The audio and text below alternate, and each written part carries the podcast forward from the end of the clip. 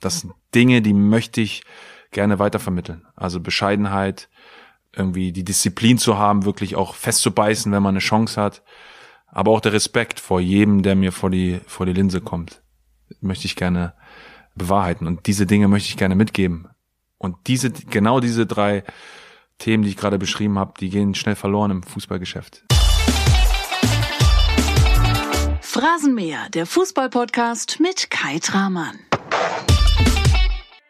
Und heute starten wir mit zwei guten Nachrichten, denn der Per Mertesacker, unser Gast im Phrasenmäher, hat geliefert wie ein Weltmeister. Insgesamt sind es über drei Stunden, in denen unsere Verteidigerlegende sich extrem facettenreich und sehr sympathisch zeigt. Per spricht in Teil 1 über die Probleme beim Fußballnachwuchs, über Druck im Profigeschäft und über lustige emotionale Erinnerungen an seine Karriere.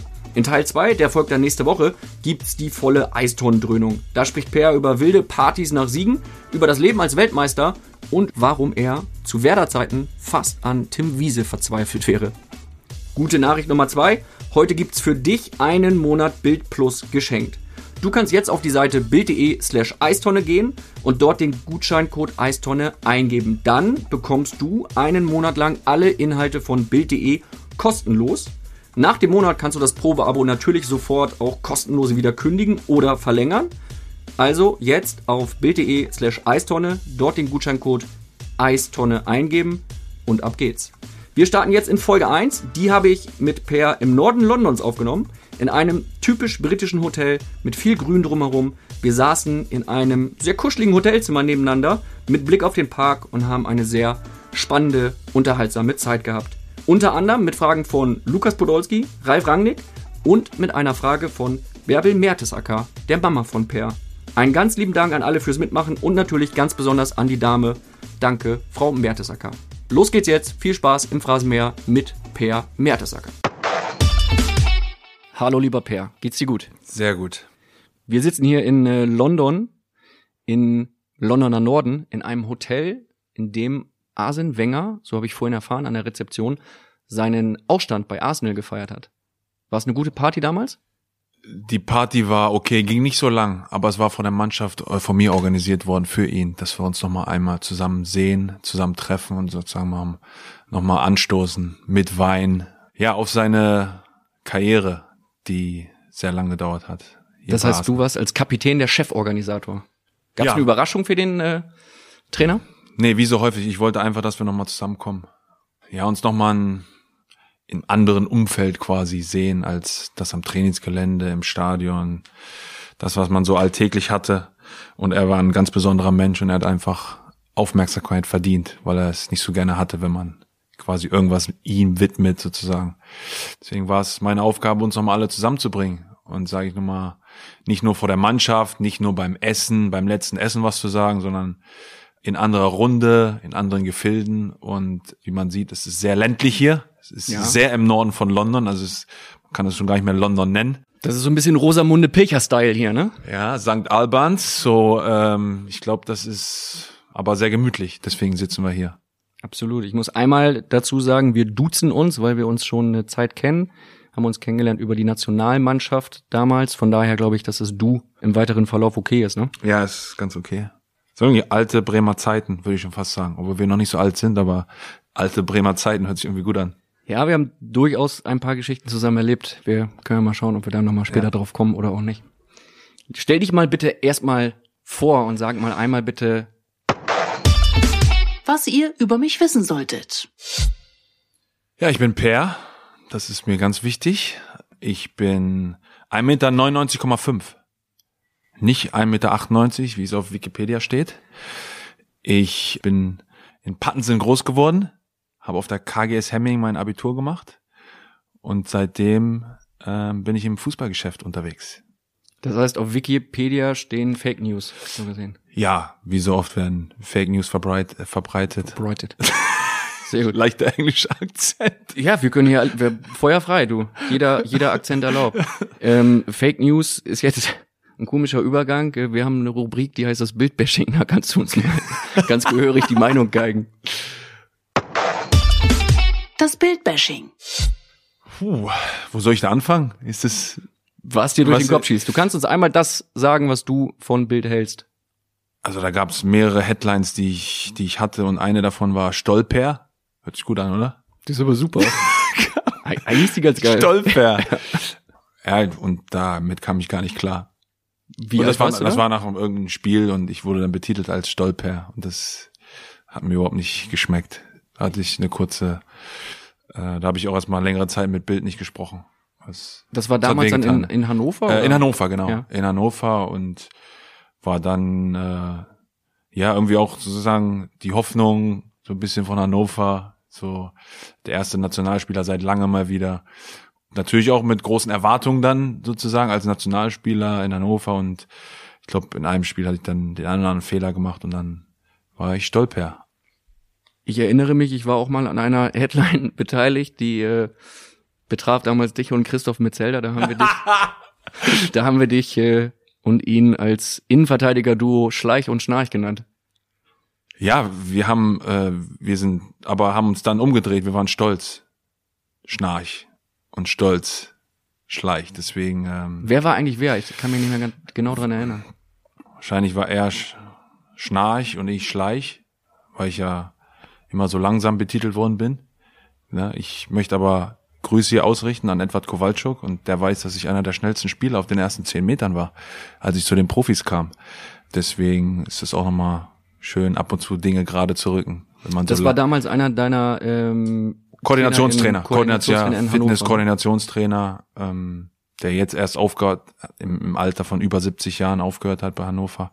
Und ich hatte Glück, dass ich damals mit 14, 15, als ich richtig Probleme hatte mit meinem Körper, weil ich so schnell gewachsen bin, dass ich mit ihm trainieren durfte. Er war damals Konditionstrainer bei 96 und die Jugendspieler, äh, wir hatten ein Glück, einmal die Woche mit ihm trainieren zu dürfen und der hat dann ab und zu mal Leistungsdaten gemessen und da war ich überraschenderweise für viele auch einer der schnellsten in der Gruppe und einer der flexibelsten, auch den fähigsten und er hat erst gedacht, ich wäre Torwart, aber es hat sich schnell herausgestellt, dass noch viel auf mich zukommen würde in meinem Leben als Fußballer.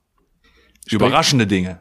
Überraschende Dinge. Darüber sprechen wir. Wir sprechen über natürlich über Dinge wie Eiston, Weltmeisterschaften, Hannover 96, äh, Werder Bremen. Sprechen über deine Laufbahn hier in äh, London. Die allererste Frage stelle nicht ich dir, sondern die stellt eine Person, die du extrem gut kennst. Und ich kann an dieser Stelle endlich mal einen guten, schlechten Spruch loswerden und kann sagen, die erste Frage, die stellt deine Mutter. Hallo Peer. Viele Erlebnisse auf dem Rasen mit dem Ball haben dich begleitet. Erinnerst du dich an eine Geschichte, wo nicht der Ball, sondern ein Schulkamerad, ein Meerschweinchen und ein Labyrinth im Mittelpunkt waren? Viele Grüße aus Pattensen, deine Mama. Heidewitzka. Das geht dir gut Jetzt- ab, ne? Bärbel Mertesacker, Okay. deine Mutter. Ich kann, ich, ich ha, ich, Was ist los? wie Überlegst gesagt, ich überlege, ich habe das Labyrinth noch vor Augen und ich habe noch das Meerschweinchen Spike habe ich noch vor Augen, dass wir damals, glaube ich, testen wollten, dass er Futter findet und durch ein Labyrinth gehen muss. Ich bin mir jetzt unsicher, welcher Schulkamerad das war damals. Weißt du das? Nein. Zufällig? Nein. weil es, ich hatte damals drei dicke Kumpels und ich weiß jetzt nicht ganz genau, mit wem ich das gemacht habe. Auf jeden Fall habe ich das Labyrinth noch vor Augen und wir verzweifelt versucht haben, das Meerschweinchen zum Futter zu locken, weil nichts funktioniert hat. Aber wir hatten damals eine super Werkkammer, wo wir Dinge ausprobiert haben, Holz aneinander gehämmert haben. Ich bin nicht so talentiert darin, aber wir haben einfach Dinge ausprobiert und das im Keller von Pattensen. Deswegen ist das schön, dass äh, Ma daran gedacht hat, einfach mich nochmal zurückgeholt hat in eine Zeit, äh, ja, die man so schnell vergisst, aber die so unglaublich wertvoll ist. Hat das Meerschweinchen überlebt? Ja, irgendwann hat's dann auch den Geist aufgegeben, aber das war damals so kein, keine Katze, keine, keine Hunde. Das Einzige, was äh, erlaubt war oder was möglich war, war das, eine oder andere Meerschweinchen. Aber ähm, Das war schwierig. Es war schwierig, eine Bindung aufzubauen mit dem Meerschweinchen. Es hat eher gebissen, als dass man es streicheln durfte. Deswegen war die Liebe auch als ganz junges Kind auch dann schnell vorbei. Bei uns steht eine Hupe. Die darfst du benutzen. Ich habe sie bewusst auch nicht erwähnt, weil ich mal einmal hören wollte, was hinter dieser Meerschweinchen-Geschichte steht. Diese Hupe darfst du zweimal benutzen, wenn dir eine Frage gar nicht gefällt. Wenn du sagst, ey, völliger Käse, was du da fragst, dann nimmst du die Hupe, die klingt so zweimal pro Folge, also in Teil 1 und in Teil 2, jeweils zweimal darfst du diese nutzen. Ich darf sie auch nutzen. Und zwar, wenn ich feststelle, dass du mir komplett einen vom Pferd erzählst oder dass du gerade vielleicht ein bisschen was vergisst an der Wahrheit. Denn wir wollen ja hier offen, ehrlich und authentisch reden und uns erstmal kümmern um deinen neuen Job. Du bist Akademieleiter in der Akademie des FC Arsenal. Ja. Wie sieht deine Arbeit da konkret aus? Welche Ziele hast du? Puh, ganz hohe Ziele. Ähm, Im Jugendfußball zu arbeiten ist, ist keine leichte Aufgabe, weil man versucht quasi natürlich junge Talente, Spieler auch in die erste Mannschaft zu bringen. Das ist irgendwie, das steht über allem. Aber wie viele schaffen es wirklich? Die Quote liegt bei unter ein Prozent, die es wirklich in professionellen Fußball schaffen. Und da ist meine Aufgabe wirklich, ja, Dinge abzudecken, die fürs Leben ausreichen. Äh, junge Spieler zu entwickeln, Personen zu entwickeln, die wirklich nicht nur in der Fußballwelt klarkommen. Das ist eine große Aufgabe. Du äh, hast ja selber eine Jugend gehabt äh, bei Hannover 96, die dann irgendwann in der Bundesliga geendet ist oder dort äh, durftest du dann deine Karriere beginnen. Damals dein Trainer war Ralf Rangnick.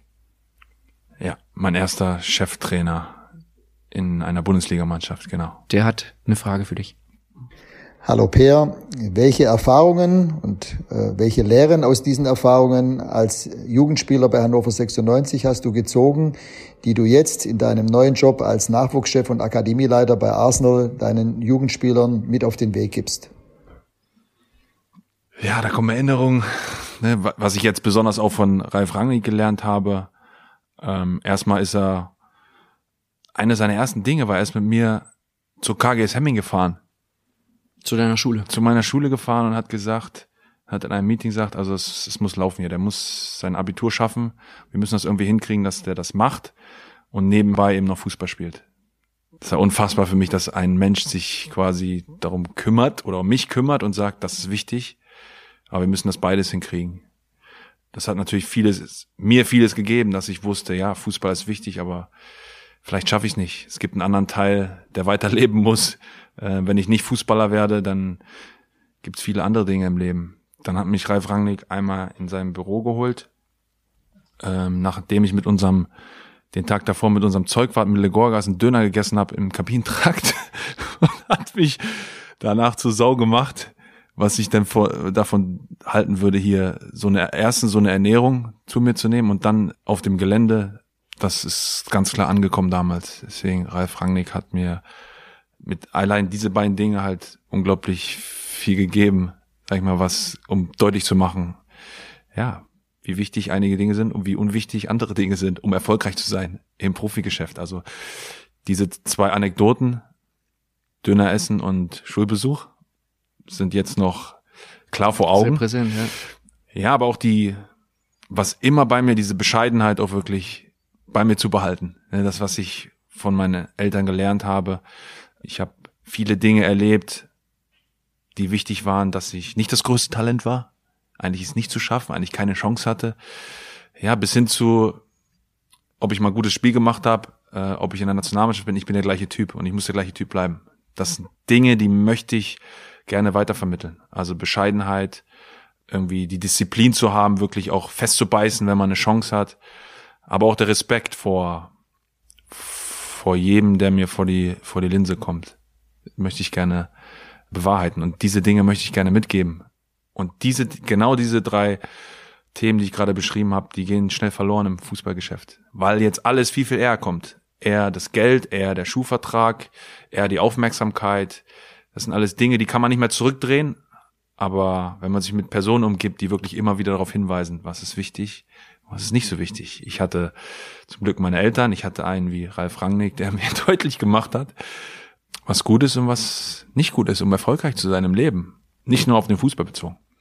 Gibt es Erfahrungen, die du machen musstest, die du den äh, Jugendlichen von heute, den Talenten von heute ersparen möchtest? Alle Erfahrungen, Lernmomente werde ich nicht ersparen, weil die sind wichtig. Du brauchst immer auch Referenzen, wie ich jetzt gerade Referenzen raushole aus meiner Zeit, die mir so viel gebracht haben.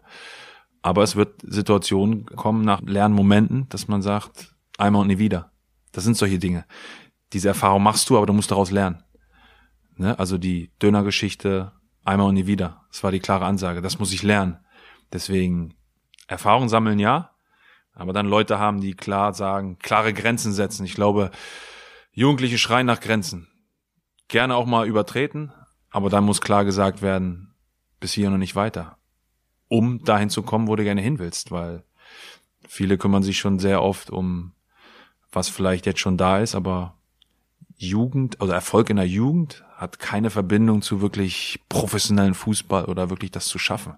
Gibt es leider keine Verbindung. Diesen Hype, der manchmal kreiert wird, ist manchmal nicht gut für junge Leute, weil sie dann schnell vergessen, was wirklich wichtig ist. Du hast damals parallel zu deinem Sprung in den Profikader auch dein äh, Abitur gemacht. Wie schwierig war es damals für dich, beides irgendwie erfolgreich über die Bühne zu bekommen und was hat dir das gebracht, diese Disziplin, die du entsprechend aufbringen musstest? Es hat mir unglaublich viel gebracht. Aber das Wichtige kam von mir. Ich wollte unbedingt beweisen, dass ich nicht, weil ich 20 Mal den Ball hochhalten kann, dass ich eine gute deutsche Note bekomme. Ich wollte es selber schaffen und ich wollte, dass andere Leute denken, okay, der hat wirklich was dafür gegeben. Das kam aus mir raus und ich glaube, da haben mir meine Eltern sehr, sehr geholfen, dass ja, Fußball ist wichtig, aber ich habe auch noch zwei Brüder, die haben auch Dinge, die haben auch Geschichten mit sich rumzuschleppen. Fußball ist ein Thema, was wir bearbeiten, aber ist nicht alles.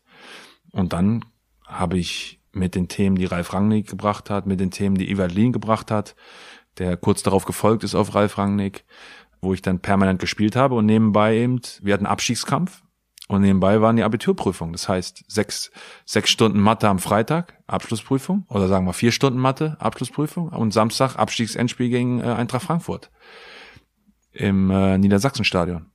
Ja, und beides relativ erfolgreich abgeschlossen. Mathe sieben Punkte, eines der stolzesten Ergebnisse, die ich bisher vorweisen kann in meinem Leben.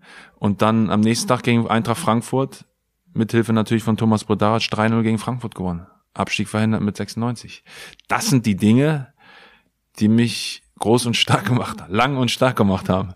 Und deswegen äh, bin ich auf diese Zeit mega stolz, wirklich Schule zu Ende gemacht zu haben, aber währenddessen noch äh, Bundesliga gespielt zu haben. Und das wird heute vielen halt einfach so weggenommen. Ja, es ist alles zu viel und wir können äh, Schulabschluss nicht so wichtig, mach dein Fußball oder wenn du Fußball machst, mach Schule nur auf 20 Prozent. Nee.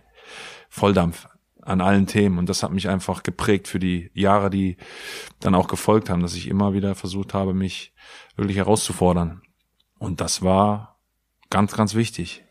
Wie läuft die Jugendarbeit beim äh, FC Arsenal im Vergleich zu Werder Bremen, im Vergleich zu der Jugendarbeit von Hannover 96? Es hat sich alles extrem entwickelt. Früher bei 96, würde ich mal sagen, gab es keine Akademie, die es jetzt heute gibt. Heute gibt es hier ein neues Gebäude. Da, wo früher der Ascheplatz war, Kunstrasenplatz, ist alles schön gemacht worden. Asche ist abgetragen, die irgendwie krebserregend sein soll. Jetzt auf einmal. Wir haben früher geatmet, sind, haben uns in den Schlamm reingeschmissen. Deswegen kenne ich das neue Akademiesystem in Deutschland nicht wirklich. Es hat damals alles gereicht, dass, dass man erfolgreich sein kann, wirklich im, im Profifußball. Deswegen es ist natürlich alles fokussierter, alles professionalisierter, besonders hier bei Arsenal, dass die machen einen gewissen Realschulabschluss, danach ist alles schon hier, früh morgens Training hier, wenn du 16, 17 Jahre alt bist. Das bin ich nicht gewohnt. Früher war es immer Schule den ganzen Tag und dann abends eine Trainingseinheit. Da hat sich extrem viel verändert und verschoben hier. Auch in England wird schon sehr professionell dann gearbeitet. Aber keiner weiß, ob es jemand schafft oder nicht. Also muss man hinterher sein. Kommt die Bildung zu kurz? Ich meine, wir haben eine große Verantwortung und die Verantwortung muss ich auch wahr werden. Sonst könnte ich es auch, glaube ich, nicht machen. Also wenn ich nicht wirklich mich herausfordern würde, sage, ich würde auch meine eigenen Kinder hier rauf schicken auf diese Akademie. Und das ist im Moment nicht der Fall. Würdest du nicht machen wollen? Nee, im Moment nicht, weil ich eben weiß, dass es Fußballausbildung ist okay, aber der Rest muss wirklich auch da sein. Und das versuche ich jetzt aufzubauen. Also mein Ziel ist wirklich, dass ich irgendwann sagen würde, ja, ich, meine Kinder würde ich blind auf diese Akademie schicken.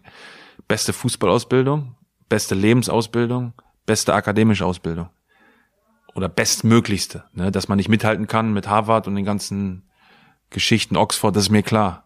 Aber dass die Jungs nicht nur denken, okay, ein bisschen Kicken auf dem Platz reicht. Nee, nee, nee, muss mir schon ein bisschen mehr geben als das. Das sind Herausforderungen, die ich mich gerne stelle, weil man sehr, sehr schnell als, als Familie, als Eltern auch wirklich nur auf eine Schiene setzt. Das ist nicht mehr gut genug. Und wenn der Verein irgendwann sagt, wir müssen irgendwas verändern oder wir müssen irgendwie, keine Ahnung, Fußball ist doch wichtiger als alles andere, dann gehe ich. Aber das ist noch nicht der Fall. Also sprich, wenn der Verein deine Philosophie nicht unterstützen würde, dann würdest Genau. du sagen, okay, Freunde, dann äh, geh nach Hause. Genau. Also ich könnte hier nicht stehen und sagen, ja, Fußball ist ja wirklich alles. Es ist viel im Leben, es hat auch eine besondere Bedeutung, aber äh, das Leben hat viel mehr zu bieten. Wie lang dauert eine Karriere als Fußballspieler? Durchschnitt sieben Jahre. Ja, da gibt's noch drei. Meine drei- war kürzer. Siehst du? Und meine war 15 Jahre. So wie, Guck mal, deswegen, dann hast du die sieben Jahre von mir bekommen. Ja, sehr gut. dann treffen wir uns in der Mitte. Also ist, was passiert zwischen 30 und 40, 40, 50, 50, 60, 60, 70, 70, 80, was passiert da? Ja, wie kann man die Jungs vorbereiten, irgendwo anders in der Welt auch wirklich äh, ihren Beitrag zu leisten? Unsere Hall of Fame von der Akademie ist, muss auch irgendwann Doktor in Amerika sein. Muss. Das ist das Ziel. Es ist, es ist eine, eine große Aufgabe. Ne, was, und was für mich ganz besonders äh, wichtig war, war einfach, ja, ich habe junge Spieler gesehen in der ersten Mannschaft von Arsenal. Ja, was ich gesehen habe, das reichte mir nicht. Das ist wirklich An der Quantität oder Qualität der Spieler?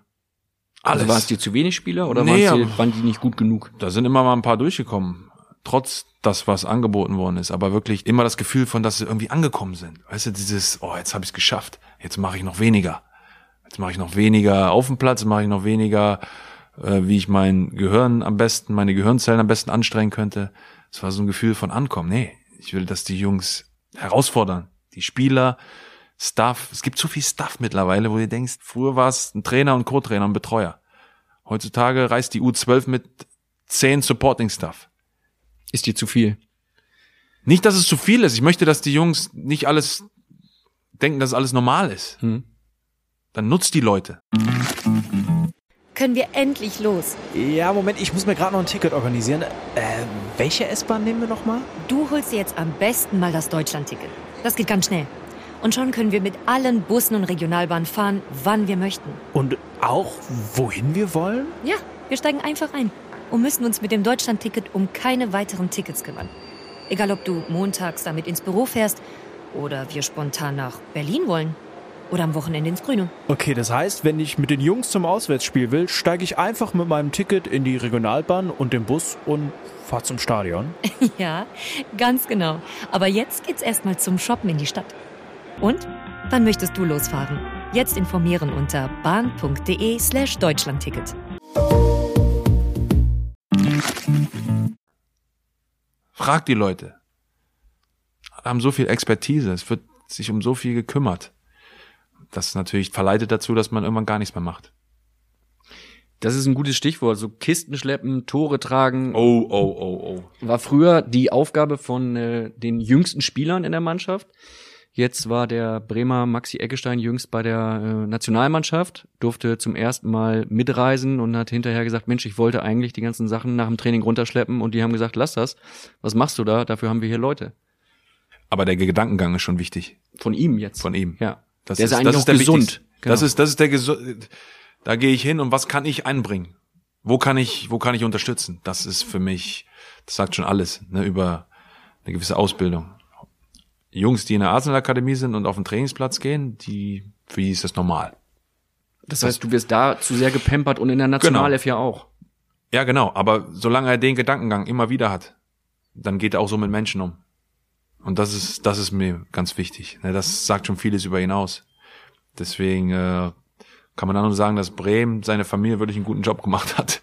Ne, Und hoffentlich behält er das. Und das ist die Schwierigkeit, wirklich dann auch zu identifizieren, wann habe ich ein kleines Hoch. Jeder hat mal ein Hoch. Weißt du, wo man denkt, ja, jetzt habe ich geil gespielt, jetzt bin ich, jetzt bin ich unschlagbar. Was wollt ihr von mir, ne? Trotzdem immer noch wieder zurückzukommen und sagen, ja, ist egal, ob ich das äh, Trikot trage oder wasche. Ist egal. Leute sind alle wichtig. Sind alle da, um dir zu helfen. Das, Wirst du da bei der Nationalelf zu sehr gepampert als Spieler? ähm, also man merkt schon, das ist Elite und wirklich wird sich um alles gekümmert. Und ich denke, das hat auch seinen Platz. Aber wirklich ist es nicht zu missbrauchen, das ist halt wichtig. Und nicht zu denken, dass es die Norm ist. Nee, ist es nicht. Es ist die absolute Elite, die es das so verdient hat. Aber damit respektvoll umzugehen, das ist für mich viel, viel wichtiger. Aber ist es denn so, dass diese Elite sich das verdient hat oder müsste es eigentlich da auch genauso weitergetragen werden, so wie Eggestein das dann in dem Moment auch wollte und sagen wollte, hey, ich bin jetzt hier einer der Jüngsten, dann schleppe ich jetzt auch irgendwie die Bälle mit runter oder schieb nochmal eben die Tore zur Seite, weil An für sich sind es ja gute Tugenden und warum sollst du die dann in der Elite plötzlich beseitigen und sagen, komm, hier hat das keiner mehr nötig? Ja, aber da gibt's da gibt's noch mehrere Dinge, die für mich dann wichtig sind. Ne? Wie gibt man sich in der Gruppe? Wie sehr ist man auch integriert? Wie sehr nimmt man auch alle mit? Da gibt's mehrere Aspekte. Nur jetzt äh, Tore schleppen oder äh, Bälle tragen ist mir jetzt nicht spezifisch genug, würde ich mal sagen. Ich finde, so wie er sich gibt, das sagt viel über ihn aus. Und das kon konstant. Genau, und das sagt ja dann aber auch viel über den Rest äh, der Ganz genau, wenn er so ein, ne? wenn er so einen Eindruck schindet, dann sagt das viel aus über den Ist-Zustand. Hättest du lieber elf oder 23 Eggesteins auf dem Platz und im Kader oder lieber elf bis 23, die sagen, ey, Tore schleppen, das lass mal bitte. Fangen wir nicht an mit so einer scheiß Idee, weil das machen wir hier nicht. Ja, grundsätzlich spricht man ja immer über so einen guten Mix auch von erfahrenen jungen Spielern, junge Spieler, die wirklich wo man merkt, so ein bisschen frech zu sein auf dem Platz, außerhalb des Platzes. Solide Spieler, solide Charaktere. Das haben wir extrem gut entwickelt auch. Wenn man jetzt über die Weltmeister 11 spricht oder die 11 Weltmeister 23 spricht, dann kann man wirklich spüren von diesem positiven Mix an verrückten, normalen, positiven, kritischen Typen, Kindern, die andere Hintergründe haben, eine andere Religion haben. Wir hatten so einen bunten Mix, der, sag mal, diese goldene Formel hatte. Also sowas in der Art wünsche ich mir. Aber die alle mit Respekt rangehen. Alle mit Respekt rangehen, dass man, ah ja, der andere könnte auch spielen. Ich könnte, ah, ich könnte jetzt auch das schleppen, ein anderer könnte das auch schleppen. Wir sind alle zusammen hier und jeder von uns könnte spielen. Solche Gedankengänge interessieren mich. Wenn das nicht der Fall ist, wenn zu viel Ego im Spiel ist, ja, aber ich muss spielen, ich bin der Beste hier. Wenn das nur von einem kommt, dann gibt's Probleme. Ähm, deswegen gibt's einen bunten Mix, aber immer mit, das auch zu respektieren, dass die Elite eben vielfältig ist, dass die Elite auch äh, respektvoll miteinander umgeht. Du hast vor deinem Karriereende gehofft, dass dein Leben danach, also das Leben nach der Karriere langsamer wird, etwas ruhiger wird. Ist das der Fall? Nee. Wie sieht dein Alltag jetzt aus? Äh, morgens bis abends Vollgas für die Akademie. Und die Familie spürt das, aber es hat sich auch einiges da verändert, dass man sagt, okay, als Profi hier in England war im Winter halt, ging halt gar nichts mit Urlaub oder mal wirklich ausruhen oder da hat man halt komplett durchgespielt. Deswegen hat sich extrem viel ähm, für uns als Familie geändert, dass ich in der Winterpause eben jetzt doch mal zwei Wochen durchschnaufen kann, weil die Akademie dann zumacht. Oder im Sommer wirklich mal zumacht und ich keine Länderspiele habe. Also, aber die Intensität unter der Woche hat sich halt verändert, dass ich teilweise zwölf bis 14 Stunden Tage habe, weil ich eben da sein muss für die Jungs. Und wir haben zwei Trainingszentren, das heißt U18 und U23 ist mit bei den Profis und U9 bis U16 ist halt eine Dreiviertelstunde weg. Das heißt, morgens bin ich hier im Profigelände und nachmittags, abends bin ich halt äh, am anderen Trainingsgelände. Das heißt, äh, zum Beispiel ein Montag kann von acht bis zehn Uhr abends ist mal locker drin. Deswegen muss ich auch aufpassen, dass ich nicht überdrehe. Würde ich im ersten Jahr alles kennenzulernen und das, was mir wichtig ist, ne, die Jungs kennenzulernen, Namen zu kennen, Stuff kennenzulernen. Äh, und wir sprechen hier über über 100 Leute, die wirklich für 180 Kinder arbeiten. Das ist wirklich ein Riesenmonster, diese Akademie. Da wirklich richtig da zu sein, will ich natürlich alle kennenlernen. Bist du da so ein Typ, der, wie Jürgen Klinsmann es gemacht hat, als er Bundestrainer geworden ist, dann auch zu den Eltern fährt und sagt, komm, äh, hm. ich will nicht nur die Kids kennenlernen, sondern ich möchte auch das Umfeld kennenlernen, ich möchte mit den Eltern reden, gerade um sie vorzuwarnen und zu sagen, hey, das kann gut sein, dass dein Kind eines Tages einen ganz anderen Job macht und garantiert nicht mit Fußball äh, Geld verdient, sondern das ist eine sehr, sehr geringe Chance, dass dein Kind wirklich Profi wird. Ja, also die neue Gruppe, die nächstes Jahr sich unter neun schimpft, die jetzt unter acht ist quasi. Ähm, mit den Eltern habe ich allen gesprochen. Jeder kriegt dann sozusagen zehn Minuten, das ist wie so Speed Dating, um mich halt auch kennenzulernen, um mich zu sehen. Und dann sage ich, was mir wichtig ist und was auf was sie sich gefasst machen müssen. Das ist natürlich Fußball. Fußball macht Spaß. Fußball ist, ein, ist eine große Sache hier, aber wir achten natürlich auf, dass die Schule läuft. Wir achten aufs Verhalten. Und das sind schon große Worte. Und ich habe hohe Standards, wie ich schon genannt habe, Respekt, Disziplin und Bodenständigkeit. Das sind drei Dinge, die, mir sehr, sehr wichtig sind. Die werde ich auch vermitteln. Und Staff weiß auch Bescheid, dass es so der Fall ist. Dann kriegen die Eltern so langsam mal sicher auch ein Bild davon, ne, was, was hier passieren wird. Giltst du da denn schon so als der rigorose Deutsche oder geht das? Nicht? Rigorose Deutsche würde ich nicht sagen. Ich glaube, da ist ein gewisses Vertrauen, auch ein gewisses, gewisser Respekt vorhanden von einem, der, sag ich mal, bei Arsenal gespielt hat, 15 Jahre im Profigeschäft war. Da spürt man so eine gewisse Akzeptanz. Aber ich will das natürlich auch nicht missbrauchen. Also das alleine hält so ein, zwei Jahre. Das muss man auch mit Inhalten untermauern irgendwann. Und das ist natürlich der nächste Schritt für mich, zu sagen, okay, man hat eine Vision, aber was sind wirklich Dinge, die ich anpacken möchte, dass die Eltern auch merken, okay, nicht nur hinterm Ball hergelaufen, hat auch ein bisschen was auf dem Kasten, wo er eben auch mit seiner Erfahrung drüber sprechen kann und die Jungs vorbereiten kann auf, ja, auf den Zirkus Fußball. Nimmst du da professionelle Hilfe in Anspruch? Also bei deinem Werdegang jetzt vom Spieler hin zum Akademieleiter, hast du da Leute, die dich coachen? Ja, schon. Also ich habe mich im letzten Jahr als Spieler schon ein bisschen vorbereitet, habe natürlich viele Leute auch getroffen aus der Akademie, wo klar war, dass ich äh, Akademie-Manager werde, um ein bisschen Leute auch kennenzulernen. Habe mir dann auch Hilfe gesucht, sozusagen PowerPoint, Präsentation, Vision, wie, wie ermittelt man das, wie kann man das wirklich auch bestmöglichst präsentieren. Das aber alles mit dem Psychologen in der ersten Mannschaft sozusagen erarbeitet. Der hat mich quasi auf den nächsten Schritt eben auch vorbereitet, was ganz spannend war. Letztes Jahr als Spieler war mehr Training als Spiel, eher entspannter. Also ich konnte mich wirklich schon voll darauf auch einlassen und fokussieren und habe mir dann Hilfe gesucht, einfach von Leuten, mit denen ich schon länger zusammengearbeitet habe. Und dann nochmal alles in Englisch, ist natürlich nochmal eine andere Hausnummer vor 500 Leuten zu sprechen und deine Vision sozusagen der ganzen Akademie wirklich äh, letztes Jahr im Juli vorzustellen. Ja, das hat sich angefühlt nicht wie ein leppriges Spiel, sondern es war nochmal eine andere Drucksituation, die ich aber dann irgendwie auch genossen habe, weil es sich gut anfühlt. Wenn du von hier aus Richtung Deutschland schaust und die Diskussion da mitbekommst, kannst du äh, nachvollziehen, dass in Deutschland wieder viel über den Fußball diskutiert wird, dass gesagt wird, äh, in Deutschland gibt es ein Nachwuchsproblem? Ja, absolut. Absolut, weil Spieler aus England sind einfach jetzt sehr, sehr heiß im Markt und werden gern genommen von deutschen Bundesligisten. Das hat ja einen Grund, weil eben äh, gewisse Spieler auch, gewisse Qualität auch fehlt. Ich glaube, das ist schon, schon ein guter Grund, äh, warum das Ganze passiert ist, warum äh, das englische System jetzt Spieler rausbringt, die einfach besser sind, schneller sind, trickreicher sind. Ich glaube, da kann man sich wieder als Deutschland, nachdem man Weltmeister geworden ist, nachdem man ein bisschen äh, sich auch zurückgelehnt hat, natürlich als Mensch einfach mal ein bisschen zurückgelehnt hat, ist jetzt wieder eine Phase, wo man sich wirklich mit anderen Dingen beschäftigt, mit anderen Nationen beschäftigt. Ich glaube, das ist ein ganz natürlicher Werdegang, dass jetzt im Moment deutsche Talente ähm, hinten dran sind. Was ist denn da schiefgelaufen im deutschen Fußball aus deiner Sicht? Es, für mich ist es auch manchmal ganz natürlich, wenn man denkt, man hat das beste System, man hat äh, die beste Nationalmannschaft, man hat die beste U21, man lässt alles so wie es ist, gleiche Stäbe, gleiche Trainer. Ich glaube, es ist ganz natürlich, dass sich so ein bisschen so ein, so ein kleiner Schlendrian noch, dann wirklich, dass man sich darauf einlässt. Das war eine wichtige Phase, auch eine wichtige Erkenntnis. Ich glaube, das kommt immer wieder, der Kreis wird sich auch wieder erfüllen, dass Deutschland irgendwann in den nächsten Jahren wieder wirklich zu den besten Talententwicklern gehört.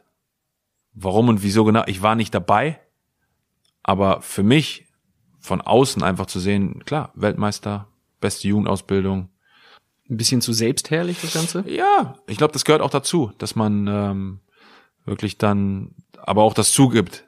Ja, und jetzt wirklich wieder denkt und fokussiert auf, auf das, was wirklich wichtig ist. Gute Persönlichkeiten zu entwickeln, die wirklich auch in der Lage sind, ja, sich zu lernen und sich selbst zu hinterfragen und immer wieder auch feststellen, ja, es gibt was, an, an dem ich arbeiten muss. Ich glaube, in, in dem Stadium befinden wir uns wieder gerade. Und da sind die Deutschen natürlich extrem gut, dann wirklich festzustellen, was es ist, wo müssen wir disziplinierter sein und was können wir uns abgucken. Frankreich, England, haben alle aufgeholt. Ja klar, haben alle nach Deutschland geguckt. Was machen die anders als wir in der Jugendausbildung? Trotzdem als Deutschland, wir haben junge Trainer in der Liga, junge deutsche Trainer in der Liga, die auch jungen Talenten vertrauen. Ich glaube, wir haben, wir haben gute Bedingungen, gute Voraussetzungen, dass es wieder in die richtige Richtung geht. Ähm, aber im Moment sind englische Talente einfach besser, schneller und, und trickreicher und können einfach schneller lernen. Und da wurde extrem viel Geld investieren, um das wieder aufzuholen. Das, was Deutschland wirklich so gut gemacht hat. Du sitzt auch im neuen Beirat der Direktion Nationalmannschaften und Akademie, also in dem Beirat quasi vom DFB. Was äh, besprecht ihr da? Was sind die Kernprobleme, die ihr da thematisiert? Die erste Beiratssitzung habe ich leider verpasst. Entschuldigt gefehlt oder unentschuldigt? Hattest du, Ja. eine, hattest du eine Entschuldigung deiner Eltern? Ähm, Ja, ich konnte es diesmal selber unterschreiben. ähm, es war so, dass kurzfristig das Spiel der U18 verlegt worden ist. Das heißt, wir haben gegen Tottenham Hotspurs gespielt am Dienstag, wo die Beiratssitzung war und ich musste leider fünf Tage vorher absagen und habe dann Oliver Bierhoff Bescheid gegeben und habe ein Video gesendet an die Gruppe, dass es mir leid tut, aber dass ich natürlich Prioritäten setzen muss. Ich kann, wenn so ein wichtiges Spiel ansteht gegen unseren härtesten Rivalen, dann muss ich da sein. Und dann kann ich nicht in Deutschland sein. Auch wenn ich dabei sein möchte. Ich möchte auch gerne dabei sein, wirklich Dinge anzutreiben und aus einer englischen Perspektive dazu beizutragen, dass Deutschland wieder auf den richtigen Weg kommt. Aber in dem Fall ging es halt nicht und da muss ich eben Prioritäten setzen. Was steht grundsätzlich auf eurer Agenda? Ähm, ich glaube, es werden ja versucht Themen zu entwickeln, die wichtig sind. Themen, die vielleicht in der Zukunft äh, eine Rolle spielen, um wirklich jetzt die beste Akademie zu entwickeln, die besten Räumlichkeiten, aber die besten Bedingungen für junge Spieler, als auch Ideen, die man vielleicht in England sieht.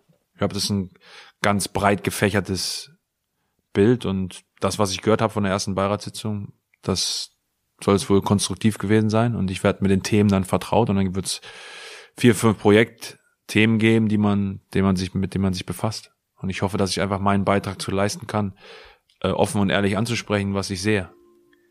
Hättest du grundsätzlich Lust auf ein offizielles Amt beim DFB eines Tages? Also ist ja gerade wieder was frei geworden, unter anderem DFB-Präsident. Ja, da sehe ich mich jetzt noch nicht ganz. Äh, trotzdem ist es für mich einfach eine unglaubliche Ehre, auch wirklich da in Verbindung gebracht zu werden mit dem DFB und jetzt als Beiratmitglied eine kleine Rolle zu haben. Aber grundsätzlich kann ich mir extrem viel vorstellen. Dann irgendwann wird meine Reise sicherlich, die in England jetzt gerade erst begonnen hat als Akademieleiter, trotzdem wird die irgendwann weitergehen. Ich kann mir gut vorstellen, beim DFB irgendwann richtig dabei zu sein. Also was? Was würde dir vorschweben? Hättest du Bock auf einen Trainerjob oder eher was im äh, Ähm, Im? Moment kann, würde ich das eher ausschließen.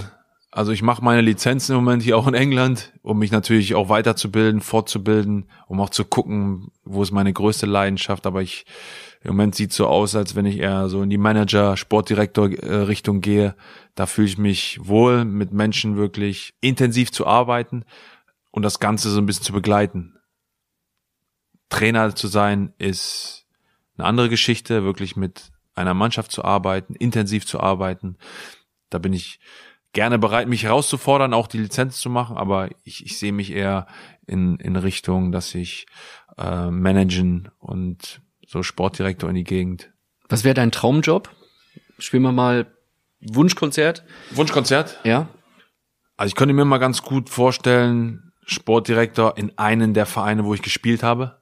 Das wäre so als Spieler wirklich gespielt zu haben, aber dann das Ganze irgendwie ja zu managen. Das wäre so, was ich mir gut vorstellen könnte. Was wäre dein Lieblingsclub in der Hinsicht? In Hannover wird Oh. ja bestimmt bald wieder eine Stelle frei. Also Hannover, Bremen, Arsenal, das sind so, das waren meine Stationen und da habe hab ich mich so mega mit identifiziert, mit allen diesen Vereinen. Deswegen ist, ist das schwierig. Natürlich ist Hannover mein Heimatverein.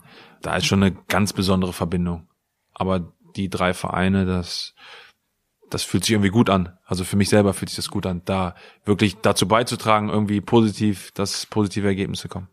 was setzt du dir denn da für einen zeitlichen Rahmen? Also sagst du, Mensch, irgendwie in drei Jahren ist dann auch mal gut in London, dann könnte ich mir das vorstellen, in die Bundesliga zu gehen oder hast du, gibst du dir da mehr Zeit? Also das Projekt an sich, denke ich, dauert hier, würde fünf bis sieben Jahre dauern. Das, was ich, was ich jetzt im Moment mache. Um Würde? wirklich, um wirklich in, im Jugendbereich, um da wirklich ein, sagen wir mal, große Auswirkungen zu haben, braucht man mindestens fünf Jahre.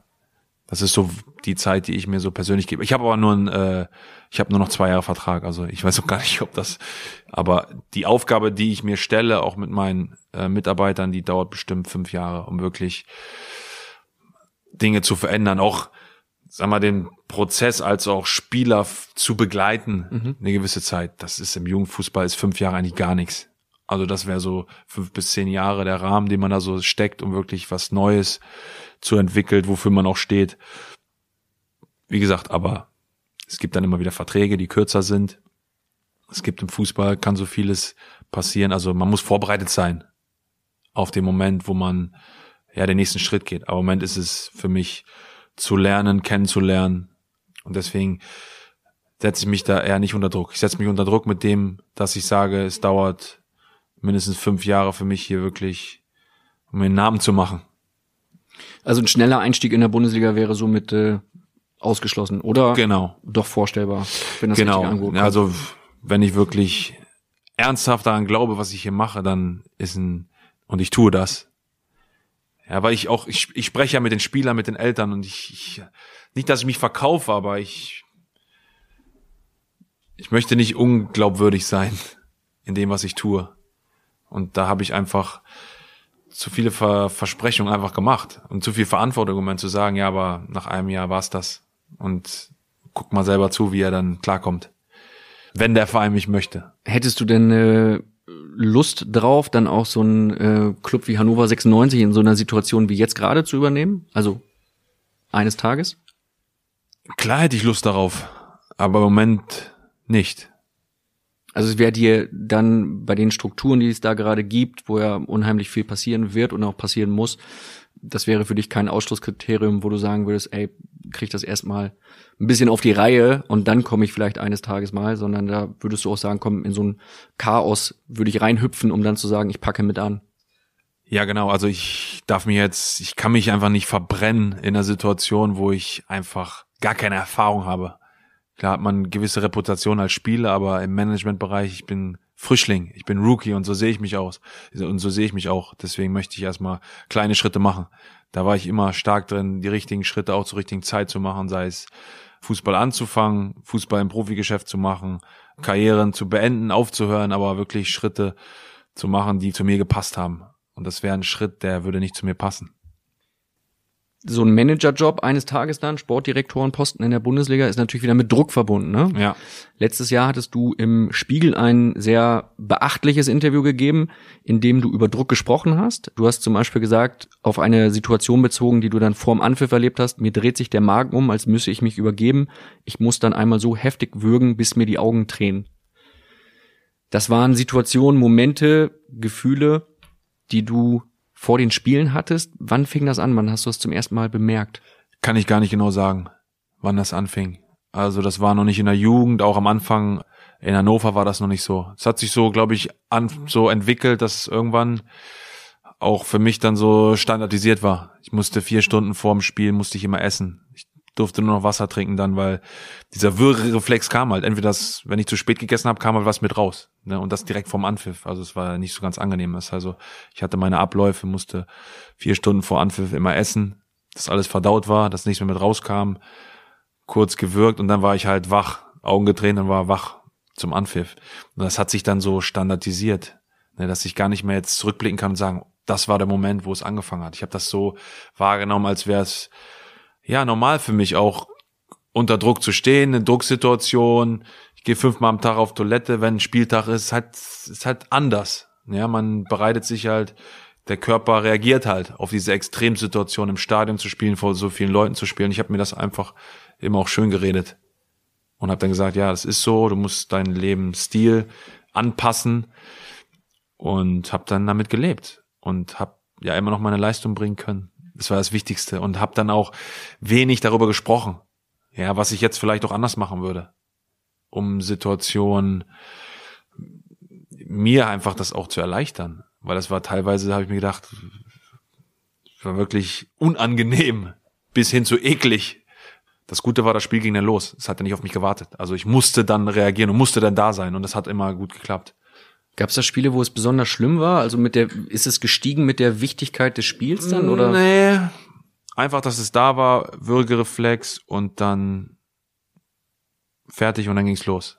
Manch, manchmal habe ich gedacht, ey, was machst du eigentlich? Ne? So, manchmal war es so schlimm, also so extrem von diesem, von dem Würgereflex, äh, warum tue ich mir das an? So, aber dann war es auch wieder mal ein bisschen weniger. Zu Freundschaftsspielen war es dann teilweise ganz weg. Und in meinem letzten Jahr, wo klar war, ich höre auf, wo es dann auch immer weniger. Es ist ganz kurios, wie der Körper wirklich reagiert auf Situationen und ja, oder dann, wenn man mal ein bisschen was rausgebracht hat, ne, so ein paar Nudeln rausgebracht hat, dann versucht einfach so, so abzulenken, dass keiner irgendwie was auch mitkriegt. Ne? Ja, das waren so Themen, die man dann auch, die ich dann auch in meinem Buch nochmal aufgearbeitet habe, wo ich dann wirklich mir auch mal Gedanken mache, was, was ist eigentlich genau passiert, weil im Fußballbusiness geht so schnell, du gehst von Spiel zu Spiel und Normalität zu Normalität, du hast keine Chance zu reflektieren. Und im letzten Jahr war es besonders schön, das wirklich zu tun. Dann war das, das Buch, das ich geschrieben habe, und dann ging mir das alles nochmal durch den Kopf. Dann habe ich die Dame getroffen vom Spiegel, und dann hatte mir gewisse Fragen gestellt und dann kam eins zum anderen und dann lässt man einfach mal frei, freien Lauf. Und das ist auch so, über gewisse Dinge, Gefühle zu sprechen. Das ist jetzt auch für mich meine Aufgabe mit den jungen Spielern, wirklich sich zu öffnen und sagen, ja, ist, jeder hat seine Story, jeder hat seine Geschichte und es ist okay, darüber zu sprechen wozu ich nicht in der Lage war irgendwie. Das heißt, du ermutigst die Spieler dann auch, die Talente drüber zu reden oder sich ein bisschen zu öffnen. Genau. Und äh, das wurde dann auch zum Glück übersetzt auf, auf aufs ins Englische und dann hat die Psychologin hier von Arsenal hat das eben doch weitergesendet an die Spieler und die hat dann auch viele, viele Antworten bekommen und viele Geschichten bekommen, äh, denen es auch ähnlich geht oder die ähnliche Symptome haben. Es ist einfach schön, wenn ja junge Kids einfach auch mit wem darüber sprechen können und dass es Spieler sind, Menschen sind, die auch, sagen wir mal, ein gewisses Level erreicht haben, denen es halt ähnlich geht. Da Wie? kann man viele Dinge auch teilen. Welche Tabuthemen gibt's da aus deiner Sicht noch, die äh, offener diskutiert werden sollten oder wo proaktiv Hilfe zur Verfügung gestellt werden sollte? Ja, das ist wirklich zu öffnen, Themen anzusprechen, über Gefühle zu sprechen. Das sind, glaube ich, große Tabuthemen in, im Männersport an sich. Und es gibt wirklich es gibt wirklich Unterstützung auch von den Vereinen. Aber wirklich das, das wirklich normal ist, ist glaube ich, es dauert auch noch fünf bis zehn Jahre, dass diese Unterstützung da ist, dass es normal ist, über Gefühle zu sprechen. Ähm, Psychologie an sich hat ja auch erst, fest jetzt erst Fuß, sozusagen auch im, auch in der Fußballerwelt, über Dinge zu sprechen, über Ziele zu sprechen, sich wirklich auch damit zu beschäftigen äh, wenn ich mit meiner Frau spreche in der Handballerwelt, die haben das schon, die sind uns voraus 10, 15 Jahre eher gemacht als, sag ich mal, die Fußballwelt. Da war das ganz normal, dass ein Psychologe mit dabei war, dass man sich Ziele setzt, persönliche Ziele, Mannschaftsziele, dass man sich mehr zusammensetzt, mehr einfach darüber spricht. Das sind Themen im Fußball, die uns weiter beschäftigen werden. Deine Frau hat professionell Handball gespielt. Ihr konntet euch da dann munter austauschen. Was gibt sie dir so ansonsten mit? Was muss im Fußball passieren? Weil es wirkt ja immer noch so wie diese klassische Macho-Männerwelt. Ja, cool, ne? Ja, genau das. Genau das ist das, das Feedback, ne? Natürlich überbezahlt. Ist auch ganz wichtig und wie wenig trainiert wird und wie wenig Ansprüche an sich selber, sich zu verbessern. Ja, da sind die Handballer, Handballerinnen sind aus einem ganz anderen Holz geschnitzt. Ja, und wo wir uns halt auch kennengelernt haben in der Reha, wir waren beide verletzt. Ja, sie davon irgendwie zu überzeugen, dass ich auch, ja, die richtige Person für sie bin. Weil die Fußballer oder das allgemeine Fußballerbild ist ja so schrecklich, so arrogant, so überbezahlt. Das hat schon eine gewisse Zeit gedauert. Was hast du gemacht? Was musstest du dir einfallen lassen? ja, ich hatte damals eine Knieverletzung, hatte Thrombose Strümpfe an. Ja, ich war aber nur an einem Knie halt verletzt. Und dann, ja, die sind halt, die drücken dir halt direkt einen Spruch, ne? Ja, was ist das? Warum trägst du an deinem linken Bein auch einen Thrombosestrumpf? Du hast bist doch nur rechts verletzt. Also so Dinge konnte ich halt nicht direkt mit umgehen, weil so, so Kontra war mir nicht so bewusst, dass das so easy über die Lippen geht. Das hat mir schon gefallen. Aber wirklich in tagtäglich einfach im Umgang miteinander lernt man sich dann auch ein bisschen näher kennen. Und dann denke ich, habe ich sie halt darüber überzeugen können, dass ich doch als Person doch mehr zu bieten habe, dadurch, dass ich auch eben auf dem Weg war, mein Abitur zu machen. Also es kam so eins und eins zusammen, dass ich doch eine Person bin, die interessant für sie sein kann. War das etwas, was du grundsätzlich nicht kanntest, dass dir jemand Kontra gibt, weil du halt der äh, gehypte, gefeierte Superheld warst, den plötzlich alle mochten? weil er bei 96 in der National für Werder gespielt hat? Ja, und weil sie mich auch nicht kannte. Das war auch ganz total angenehm für mich. Ne, wo wir wieder gesehen haben, auf den Boden der Tatsachen zurückgebracht worden zu sein. Mit einem Spruch. Habe ich halt immer gerne genommen.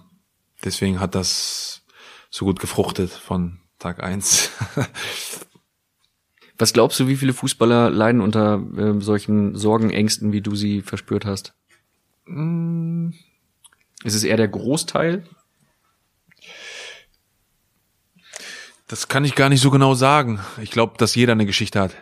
Dass jeder irgendwas durchmacht, worüber man ungern spricht. Davon bin ich fest überzeugt. Weil es bei mir so intensiv war.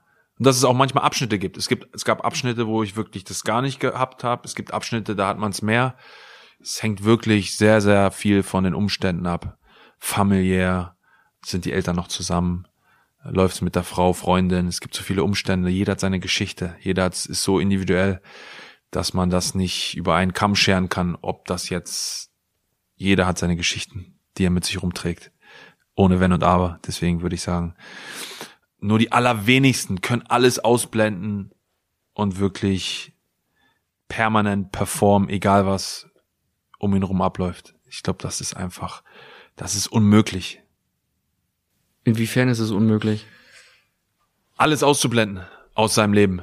Ja, weil man so schön sagt, man betritt den Fußballplatz und ist eigentlich klar, dass man spielt, nur zu spielen hat. Aber es gibt immer irgendeine Situation, die einen wirklich, die einen wirklich beschäftigt. Obwohl es Fußball schon eine, hat immer wieder eine Kraft, auch eine Chance, wirklich Dinge auch mal an die Seite zu bringen.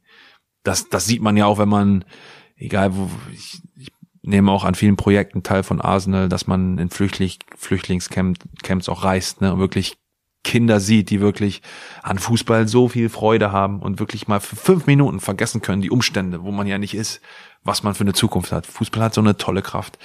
Und teilweise vergisst man das, wenn man, wenn man so lange dabei ist. Deswegen ist es ganz schön, mal immer sich auch wieder in andere Situationen zu begeben, wie dort und zu sehen, wie viel Freude Kinder haben an Fußball und wie sehr sie auch die ganzen Begleitumstände, so wenig Hoffnung, wie man noch hat im, im, im, Flüchtlingscamp und man weiß nicht, wo man hingeht oder man hat kein Zuhause. Trotzdem gibt's diese Fußballzeit, wo man wirklich alles vergessen kann. Diese Chance hat Fußball immer wieder. Trotzdem denke ich schon, hier in der westlichen Welt kann man schon einiges vergessen. Trotzdem bringt man einfach viel, viel mit. Aus dem Elternhaus bringt man einfach viel, viel mit von seinen Kollegen, Frau, Kinder, was man so um sich rum hat die schöne Seite des Fußballs wollen wir jetzt mal betonen. Wir haben eine Frage vom letzten Phrasenmäher-Gast an dich, von äh, dem lieben David Alaba vom FC Bayern. Servus Per, hier ist der David. Also meine Frage an dich wäre, was du am Fußball so vermisst, ähm, da du nun jetzt auch kein Profi mehr bist und ähm, wie es dir so dabei geht. Ciao, ciao und viel Spaß. Hat er richtig Spaß gehabt bei deinem Podcast, wa? Die Antwort bitte, Herr Mettesacker. Ja, was vermisse ich? Ich vermisse nicht so viel, wenn ich ganz ehrlich bin.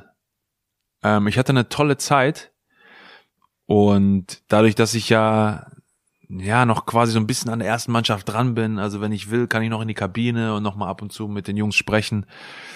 Ich vermisse halt nicht die diese Nervosität auch vor den Spielen vermisse ich nicht. Ich bin ich bin jetzt einfach froh, dass ich das Kapitel abschließen konnte zugemacht, 15 Jahre Profifußball. Es war intensiv, aber es war auch anstrengend. Es hat mich auch viel Zeit und viele Dinge gekostet. Und ich bin einfach froh, dass ich jetzt, ich bin in der glücklichen Position, jetzt eine neue Aufgabe zu haben, die immer noch mit Fußball zu tun hat. Wenn ich was vermisse, dann ist vielleicht der ein oder andere Spaß in der Kabine, aber trotzdem arbeite ich wieder mit einem Team zusammen, wo ich Spaß habe, wo ich einfach viel mitnehme. Ich arbeite mit Fußballern, wo ich Spaß habe, wo ich herausfordere, wo ich Dinge einfordere, wo ich mich einbringen kann zu 100 Prozent. Wie gesagt, wenn ich irgendwas ein bisschen vermisse, ist vielleicht der ein oder andere Spruch in der Kabine. Zu wem hast du heute noch Kontakt aus den äh, letzten Profijahren, also auch aus den Jahren bei Hannover 96 und bei Werder Bremen? Ja, das ist wirklich eine sehr, sehr gute Frage, weil so im Fußballbusiness, wenn man so hinterher zurückschaut, wie viele Freunde hat man, kann man meistens an einer Hand abzählen. Zähl mal ab. ja, ist echt schon krass. Also da möchte man jetzt auch natürlich keinen vergessen. Ne? ähm, ich habe natürlich einen sehr, sehr eng Draht zu Clemens Fritz, ist einer meiner besten Freunde, weil wir auch fünf Jahre ein Zimmer geteilt haben. Das hat uns sehr, sehr zusammengeschweißt. Ich habe einen sehr, sehr guten Draht zu Peter Niemeyer. Mit dem du bei Werder gespielt hast. Genau, bei dem ich Werder zusammengespielt habe und wir sind jetzt alle so in der Situation, bisschen Managen, bisschen Akademie. Wir haben vieles gemeinsam, was Vereine aber auch irgendwie gut finden, weil wir solide Typen sind, die wirklich sich um Dinge kümmern, auch verlässlich sind. Das hat uns auch äh, damals zusammengeschweißt. Dann habe ich einen guten Kontakt zu äh, Martin Harnik, der jetzt auch wieder in Bremen spielt, zu Sebastian Prödel, mit dem ich auch in Bremen zusammengespielt habe, jetzt bei Watford ist. Aus, aus Hannoveraner Zeiten ist es äh, Hanno Balic, ähm, mit dem ich eine tolle Zeit hatte und der ein sehr, sehr toller Typ ist und der sicherlich auch einer wäre für, für den Podcast hier, weil ein gewisses Bild entwickelt und das. Ich glaube, der hasst Bild so richtig, ne, Hanno? Ja, ja, und der steckt auch so ein bisschen auch so halb in der Schublade. Okay. Und ich kann einfach sagen, dass er ein, ein sensationeller Typ ist, mit dem ich sofort äh, an die Theke gehen würde als auch direkt Pferde stehlen würde. Und das Bild, das über ihn gemacht worden ist, besonders in den letzten Jahren, ist ein, ist ein falsches. Sage ich so, wie es ist. Und Bild hat sicherlich dazu beigetragen. Okay, dann äh, würde ich sagen, dann Offizielle also, Einladung? Ja, erst erstmal an die Theke. dann äh, ab dem richtigen Pegel Pferde stehlen und dann äh, reiten wir direkt in die Podcast-Produktion. Sehr gerne. Glaubst du, dass einer dieser von dir genannten dir eine richtig fiese Frage stellen würde? Und glaubst du, dass das Clemens Fritz sein könnte? Das kann ich mir richtig gut vorstellen. Holen wir mal rein. Hallo Peer, hier ist Clemens Fritz. Ich habe da mal eine Frage. Sag mal, gibt es in Bremen kein Wasser zu kaufen oder warum hast du dir die Kästen immer aus Hannover geholt? Und wie machst du das jetzt eigentlich in London? Da vorne steht die Hupe, aber eine Frage das von ist keine, Clemens Fritz. Das ist keine Frage für eine Hupe. Passt auch nicht, darfst du nicht. Ist nicht, ist nicht erlaubt. Frage. Ungeschriebenes Phrasenmeergesetz. Promi-Fragen werden nicht weggehupt. Also ich hatte ja vorhin schon mal angeschnitten, dass ich eine besondere Beziehung hatte zu unserem Zeugwart in Hannover, dem Mille Gorgas. Mhm. Der war ja damals auch Mr. X bei der Nationalmannschaft. Ich, ne? Mr. X, weil er quasi das Ticket für deine genau meine Freundin Schrägstrich Frau auf der Tribüne bekommen hat. Mhm. Deswegen sie wollte nicht hin und genau sie wollte normal sitzen und dann waren alle Spielerfrauen und Mr. X auf einem Foto in der Bildzeitung. Und wer war Mr. X? Das war Mille Gorgas. Wir hatten eine, immer noch eine sehr, sehr gute Beziehung und damals war es halt sehr ähnlich als junger Spieler. Er hat damals auch richtig auf den Deckel bekommen, dass wir zusammen Döner gegessen haben äh, mit drei Franken. Er ist fast rausgeflogen. Aber damals gab es das tolle Urbacher Wasser in Hannover. Und daran hatte ich mich so gewöhnt und er hat mir immer ähm, dann, wenn er mich besucht hat, zu spielen, Champions League spielen, ist Mille Gorgas und Tommy Westphal sind immer gemeinsam aus Hannover. Tommy Westphal war der Betreuer damals, die sind zusammen immer gefahren und haben mir dann immer sechs Kisten Ur Urbacher Wasser mitgebracht und dann hatte ich immer wieder Vorrat. Das ist ja schön, dass es Clemens aufgefallen ist. Ähm, jetzt mache ich das nicht mehr so. Jetzt wird's nicht mehr nach London geliefert und ich glaube auch Urbacher beliefert Hannover 96 nicht mehr. Deswegen kaufe ich und bestelle ich mir Wasser hier. Das gute Hilden, was hier auch im Hotel ist, bestelle ich mir dann nach Hause. Der Clemens hat dich auch ein bisschen in Sachen äh, Styling und Klamo Klamotten beraten, habe ich mir sagen lassen, als du zu Werder ja, gekommen ja. bist. Stimmt das? Das war ganz lustig. Also ich bin ganz besonders haben ihn die äh, Boxershorts damals interessiert. Deine Boxershorts? Meine Boxershorts, weil ich äh, war damals. Will ich das wissen noch? Also soll ich jetzt hupen vielleicht oder? Erzähl mal weiter. Nee, wenn es schmutzig wird, dann hup ich. Damals ist man das eine oder andere Mal auch in die Türkei in den Urlaub gefahren und da gab's halt diese Markengeschichten auch dann immer ein bisschen gefälscht. Das heißt, ich hatte Calvin Klein Boxershorts aus der Türkei und bin damit direkt nach Bremen eingeflogen und wurde natürlich heftigst kritisiert, weil die war dann eher so labbrig, nicht so eng, schön geschnitten, so wie die Originalen, sondern die Calvin Klein waren dann eher so ein bisschen labbrig und aber er hat Verantwortung übernommen und hat mich direkt an die Hand genommen und hat gesagt, Langer, wir müssen unbedingt mal hier shoppen gehen nach Bremen Innenstadt, weil das geht gar nicht. Das heißt, ihr seid dann mal schön Schlüpper shoppen gegangen in der Bremer Nicht nur Innenstadt? das, nicht nur das. Also wie gesagt, das war ein Hauptthema. Auch Oberteile. Hosen. Natürlich auch Oberteile, Hosen. Hosen waren schwierig bei Länge und Oberschenkelgröße gab es dann mal große Schwierigkeiten. Trotzdem haben wir ein Geschäft gefunden und sind dann alle drei, vier Monate mal vorbeigegangen und er war dann quasi mein Modeberater. Kostenlos hat das gemacht. Also ist Clemens Fritz eigentlich quasi ein bisschen die Bremer Shopping Queen, wenn man das so Ja. Style-Berater. Schon. Ne, er kam er dann auch, war der erste auch mit Strähnchen damals und so, war so ein bisschen. Da weiß ich jetzt nicht, ob das gut ist oder schlecht ist. Aber gut, Ja, ich weiß nicht, die Strähnchen, aber hat er gedacht, er ist äh, der Vorreiter für. war halt auch eine andere Zeit. Ganz genau. Sagen wir das mal so. Er ist der Patenonkel deines äh, jüngeren äh, Sohnes Oscar. Du hast zwei Jungs, ihr habt zwei Jungs, du und deine Frau. Paul ist sieben, Oscar ist vier. Ähm, er, Clemens Fritz ist auch dein Geschäftspartner. Was macht ihr beruflich zusammen? Ähm, wir haben uns ja damals um viele Themen unterhalten.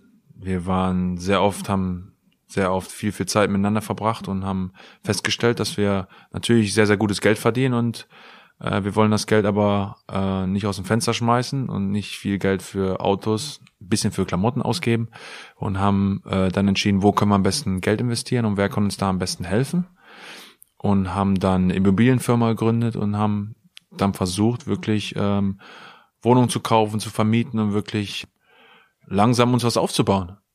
Und es ist so weit gegangen, dass wir Häuser gekauft haben in Hannover, äh, in der Region und äh, mein Bruder ist da auch mit involviert, der kümmert sich darum und wir können, wir haben dann entschieden, dass wir es weitermachen wollen. Erst war es so geplant, nur so für vier, fünf Jahre was zusammen zu machen und jetzt haben wir uns entschieden, das weiterzumachen und zu investieren und unser Geld eben bestmöglichst anzulegen. In der heutigen Zeit sind Immobilien eine gute, eine gute Geschichte zu investieren. Also das war sozusagen der Grundstein und jetzt sind wir sehr, sehr zufrieden und führen das einfach weiter und haben nicht nur privat eben eine Beziehung, sondern auch geschäftlich, weil wir uns natürlich äh, hundertprozentig vertrauen. Und die heißt CP. Claudio Pizarro.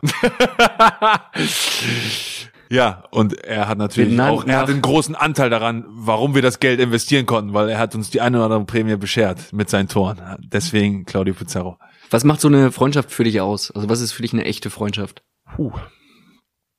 Ja, äh, oft auch kritisch sein. In Momenten, wo alle dir zujubeln.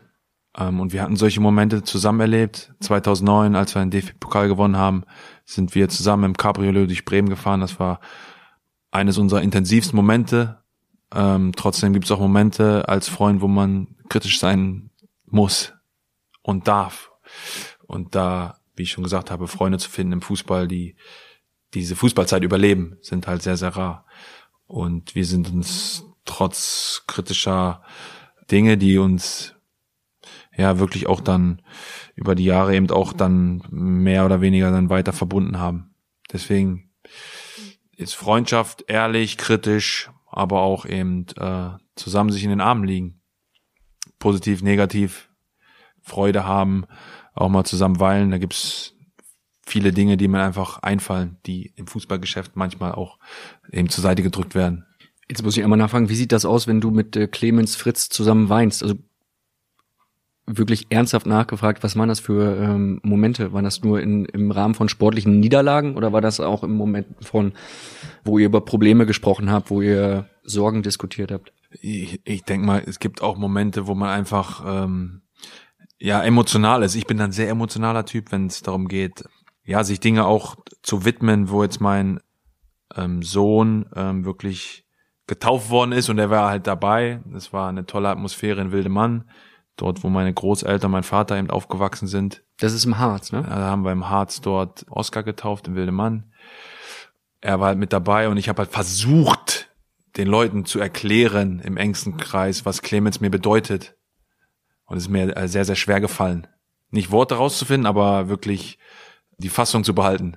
Nicht wirklich in Tränen auszubrechen.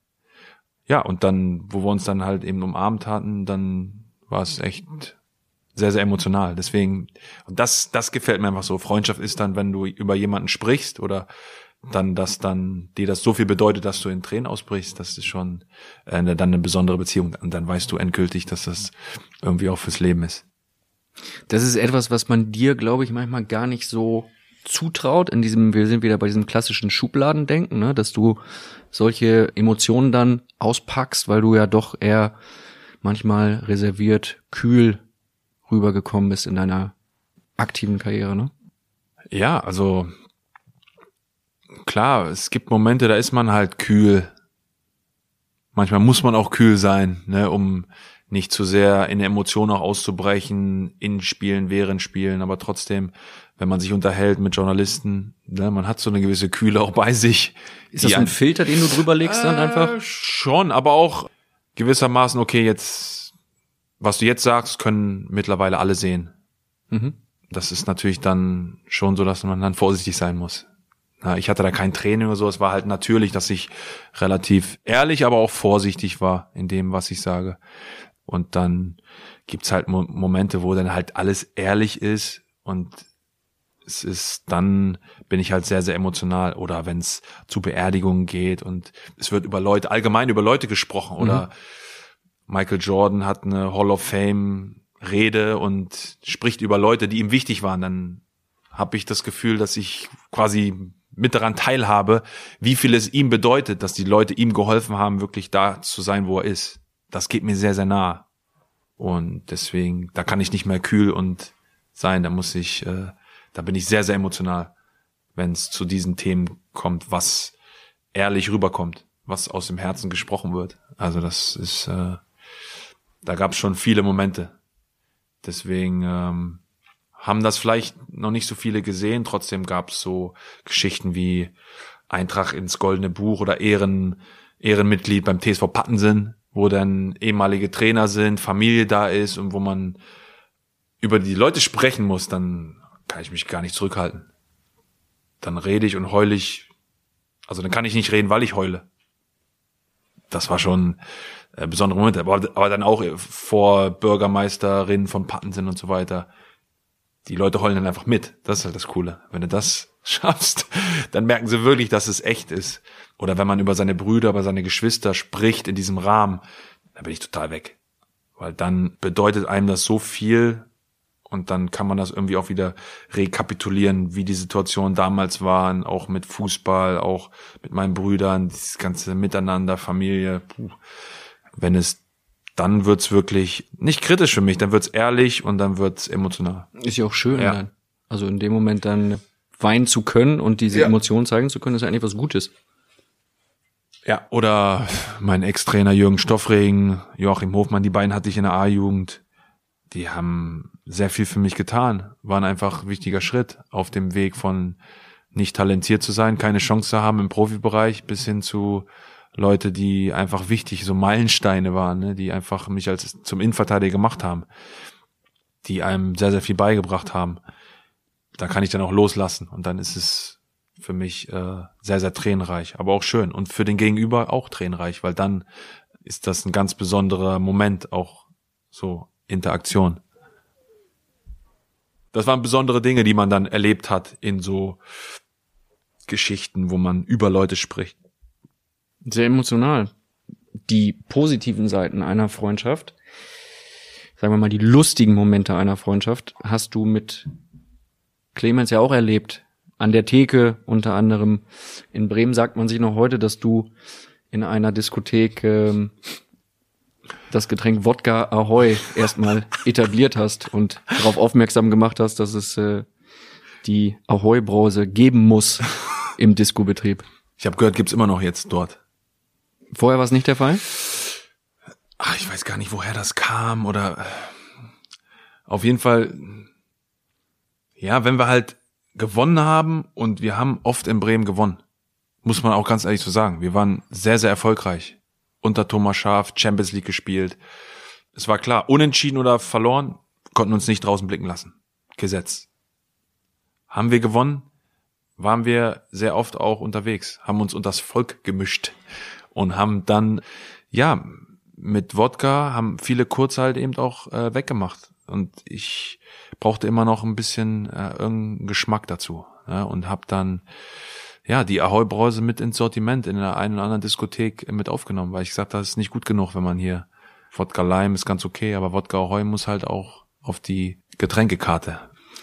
Wir haben uns in deiner Bremer Zeit, du warst von 2006 bis 2011 bei Werder, auch mal an der Theke getroffen. Da hätten, kann wir an dieser Stelle ruhig einmal kurz erwähnen.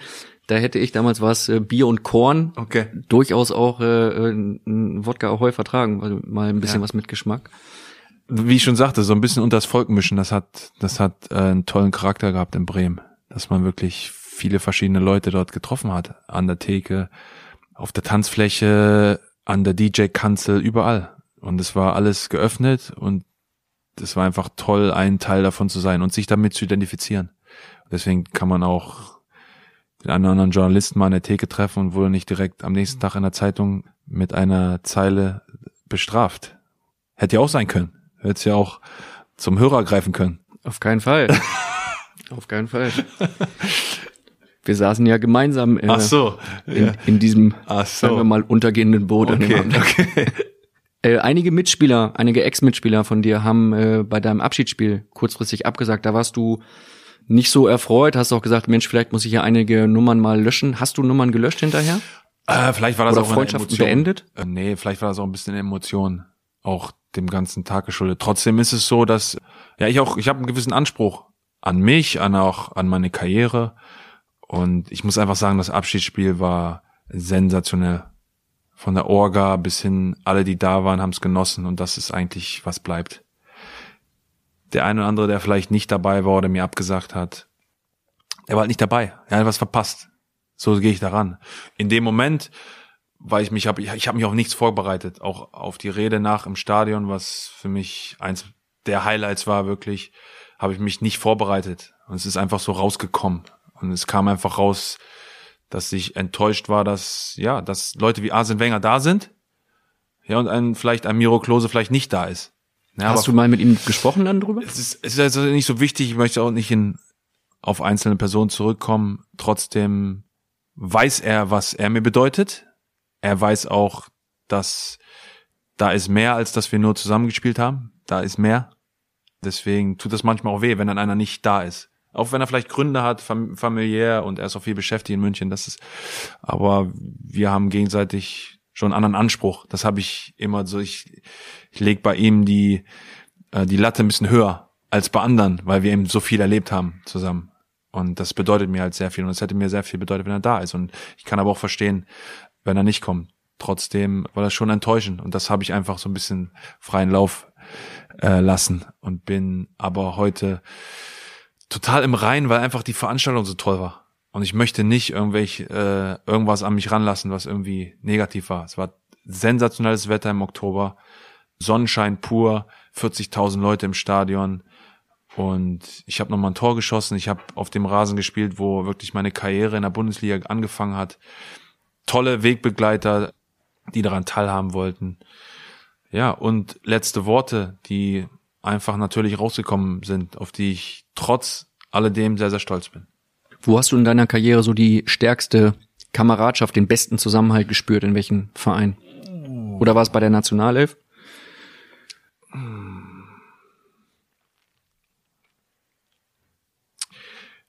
Also ich würde schon sagen, dass äh, es war eine sehr, sehr tolle Kameradschaft in Bremen. Ganz tolle Kameradschaft. Das merkt man so ein bisschen, wenn du so die äh, Freunde aufzählst. Clemens Fritz, Peter Niemeyer. Ja, so die, eng, die engsten Freunde, ja, kann man schon so sagen, dass das wirklich die Bremer Zeit ist.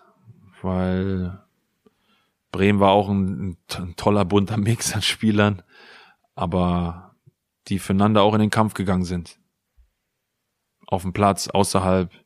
Es hat auch mal gekracht. Aber es ist natürlich immer anders. Man, ich tue mir auch schwer, immer Dinge zu vergleichen. Ah, das war gut, das war schlecht. Es war halt anders. Arsenal war total anders von der Atmosphäre. Trotzdem war es eine super schöne Zeit. Hannover, ich war sehr, sehr jung und hatte Spezies wie Altin Lala, Steve Gerondolo, Christoph Dabrowski, die Geschichte mit Robert Enke. Ich hatte auch tolle Typen an meiner Seite, die mich wachsen haben lassen, zu denen ich heute auch noch einen super Kontakt habe. Ähm, und die dann auch mal da sind. Aber von den Bremer Jungs, wie auch ein Claudio Pizarro, da kommt, oder ein Max Kruse, da kommen halt alle dann zu diesen Spielen. Ne? Es ist irgendwie, das, was ich auch in der Rede danach gesagt habe, ist irgendwie, lass mir bloß die Bremer in, in Ruhe, die kommen hier alle, äh, Frank Baumann kommt dann auch noch, die kommen dann zu diesen Momenten, wo man weiß, dass es bedeutet mir sehr viel, die wissen das ganz genau, dass diese Zeit so viel wert war. Da sieht man eben einfach auch, äh, weiß nicht, den Charakter in Bremen, Mannschaft, Stadt, Umfeld. Ich meine, du weißt es ja selber. Du bist ja, glaube ich, selber groß geworden. In der Gegend. 50 Kilometer entfernt von Bremen im wunderschönen Suling. Da ist die Welt noch in Ordnung. Ist ähnlich wie Pattensen. Beides in Niedersachsen. Ganz genau. Sturmfest und Erdverwachsen. Ja. Gab es einen äh, Wechsel, den du mal bereut hast oder wo du gesagt hast, Mensch, vielleicht hätte ich noch bei dem anderen Club eine Zeit lang ähm, bleiben sollen oder war das vom Timing her alles so richtig in deiner Karriere? Nee, ich kann mich absolut nicht beschweren. Also rückblickend sage ich, Hannover, Bremen, Arsenal, das hat sensationell gepasst. Du bist nie zu einem ganz großen deutschen Club gegangen. Gab es da einen Grund dafür? Ja, ich habe damals in Hannover gespielt und hatte dann auch diverse Angebote. Unter anderem, wovon mir berichtet worden ist, von Hamburg, Bremen, als auch Bayern München. Ich war damals ja Nationalspieler schon. Und Bayern hat natürlich damals auch, wollte natürlich gerne die Nationalmannschaft stellen, komplett. Und, aber Bremen hatte damals, ja, mit Tim Borowski, Thorsten Frings, Miroslav Klose, Frank Baumann eben auch einen Block in der Nationalmannschaft gehabt. Und das hat mir einfach mehr imponiert. Wahrscheinlich auch, weil ich zu, noch zu Hause gewohnt habe, 2021, und ich wollte 130 Kilometer weg, Familie noch so halb in der Nähe. Das war mir einfach lieber. Und damals Bremen die Reputation, junge Spieler gehen hin, explodieren und machen den nächsten Schritt dann nochmal zum etwas größeren Verein. Aber ich habe es damals vielleicht auch nicht gemacht, weil meine Oma hat äh, Bayern ging gar nicht. Die ist vorher verstorben, aber irgendwas trägst du immer mit von deinen Eltern, Großeltern. Bayern-Fan durfte ich nie werden, das war klar. Und irgendwas ist halt auch stecken geblieben. Nicht, dass ich es nicht wollte, aber für mich war der Schritt nach Bremen der richtige. Und dann auch die Combo Klaus Allofs, Thomas Schaaf hat mich einfach überzeugt. Das heißt, deine Oma hat verhindert, dass du mal zum FC Bayern gehst. Würdest du auch immer noch nicht hingehen, aufgrund von Oma? Ja, Ich glaube, da muss man sich schon öffnen und auch die Leute dann auch mal treffen, mit denen man dann zu tun hat. Die Chance hatte ich halt nie gehabt, weil ich mich halt äh, früh auch für Bremen auch schon festgelegt habe. Was hat Oma dann zu dir gesagt? Ja, mochte halt Bayern nicht. Ist jetzt so arrogant und Und hat gesagt, Junge, da gehst du nie hin. ja, damals war ich noch nicht so weit, dass ich in die Richtung gehen könnte, dass ich Fußballprofi werde, als auch die Möglichkeit hätte nach Bayern. Ich glaube, sie hat sich im Grab umgedreht und gesagt, nee, nee, nicht mit, nicht mit mir. Aber ich, ich war von dem Bremer Weg so mega überzeugt, dass ich mich gar nicht darauf groß eingelassen habe. Deswegen hat mich mein Berater nur informiert und ich war aber so fokussiert auf die andere Geschichte. Deswegen, ich habe mir gar keine Chance gegeben. Ob ich es jetzt äh, machen würde, ich würde es mir hundertprozentig anhören. Das Angebot. Ja, Wenn aber kommen würde ja, vom FC Bayern. Ja, hundert Prozent. Weil du sagst, das ist der größte Club in Deutschland. Ganz genau. Was die auf die Beine Ganz gestellt genau. haben, ist einfach beachtlich. Ja, ich bin nie deutscher Meister geworden. Wäre ich nach München gegangen, hätte ich ich vielleicht geschafft. Oder hätte ich es ganz sicher geschafft. Dem muss man sich auch bewusst sein. Deshalb, Ist es was, was dir fehlt, so eine, so eine Schale mal in den Händen gehalten zu haben? Ich meine, du hast ja andere Pötte in der Hand. ja, gehabt. ich vermisse es jetzt nicht direkt. Trotzdem würde ich halt sagen, wäre ich zu Bayern gegangen, hätte ich vielleicht eine bessere Chance gehabt. Ein Club, der in den nächsten zwei Jahren nicht äh, deutscher Meister wird, voraussichtlich, ist Hannover 96. Ja. Wie sehr nimmt dich das mit, was dort gerade passiert? Chaos-Club der Bundesliga, nahezu chancenlos im Abstiegskampf. Ja gut, ich kenne den Verein auch aus ganz, ganz anderen Zeiten. Kurz vor Bankrott. Klar, schlimme Situation. Ich will, dass Hannover in der Bundesliga spielt. Dafür habe ich auch schon gekämpft auf dem Platz. Das ist das Ziel.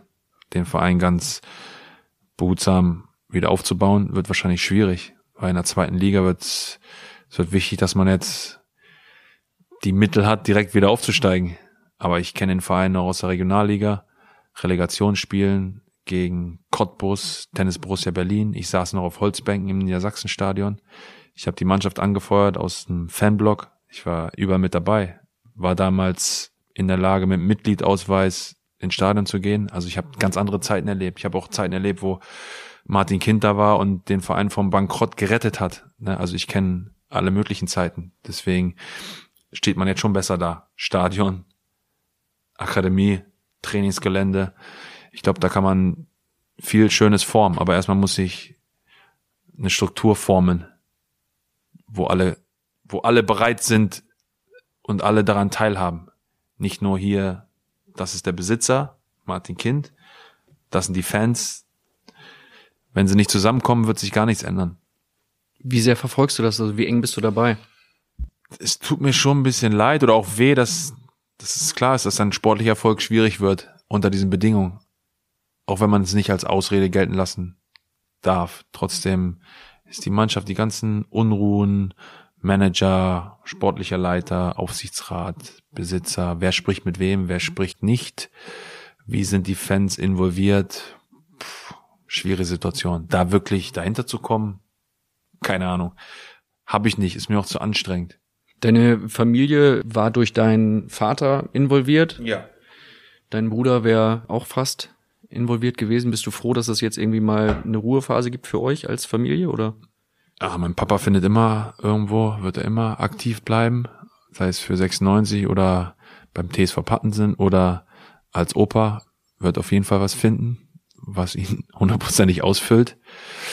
Ja, und mein Bruder ist sehr, sehr engagiert und kennt die Zeiten genauso wie ich und liebt den Verein genauso wie ich. Also wir sind, wir haben da schon vieles gemeinsam und falls es eine Möglichkeit gibt, dass wir irgendwie involviert sind oder bleiben, ich glaube, wir sind immer gerne bereit. Trotzdem gibt es auch gewisse Bedingungen und wir haben noch eine gewisse Verantwortung, auch unserer Familie und wirklich, wir lassen uns schon sehr, sehr gerne für den Verein würden wir sehr, sehr viel tun, aber man muss auch ja wissen genau, wann man einsteigt oder wann die Leute auch die richtigen sind.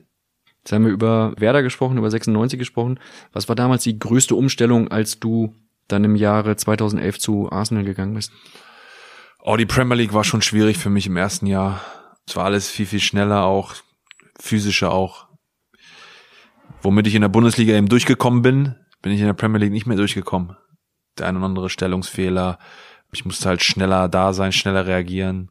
Da hatte ich am Anfang echt Probleme mit. Das war schon eine große Umstellung für mich, aber mit Arsene Wenger hatte ich einen, der mir vertraut hat, hat immer gesagt, du bist intelligent genug, um aus diesen Fehlern, die du jetzt machst, zu lernen. Es waren auch teilweise Fehler, wo wir das Spiel noch umbiegen konnten. Also es war, es waren Fehler, die geduldet worden sind und er hat mir einfach in dem Sinne auch vertraut. Neue Sprache.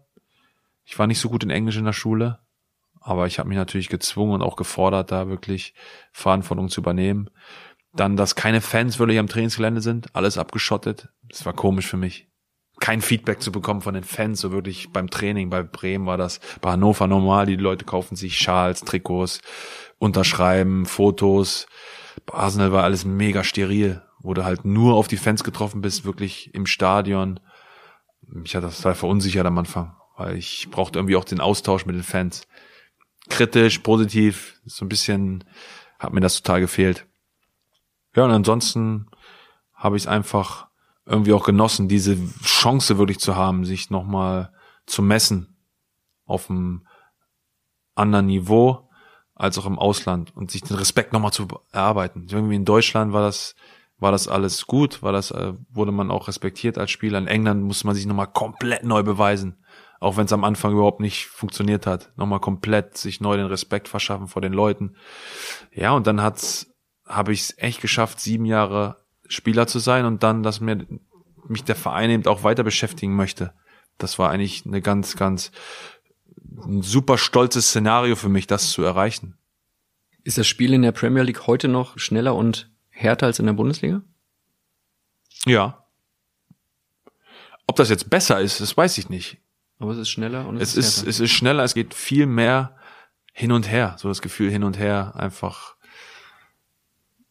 die Taktik leidet halt manchmal drunter, aber die Fans fordern das auch, weil sie die Intensität, physisch auch mal richtig reinzugehen, bullige Stürmer zu haben, die dich einfach wegdrücken und du sagst, Schiri, was los? Ja, das ist einfach, die englische Härte gibt's dann doch irgendwo. Und das Spiel ist einfach manchmal geht hin und her, hast viele schnelle Spieler, die auch sehr, sehr reaktionsschnell sind. Ich würde sagen, das ist immer noch so. Deswegen wird die Bundesliga jetzt auch als Zwischenschritt sozusagen gesehen zwischen, sagen wir mal, ist ja auch bei uns so diskutiert, die Amateurligen, dritte Liga, für die jungen Spieler dann erstmal in die Bundesliga zu gehen und dann irgendwie in die Premier League zu gehen. Als Zwischenschritt wird halt eben gerne wahrgenommen. Ist halt eher so eine Ausbildungsliga plötzlich, oder?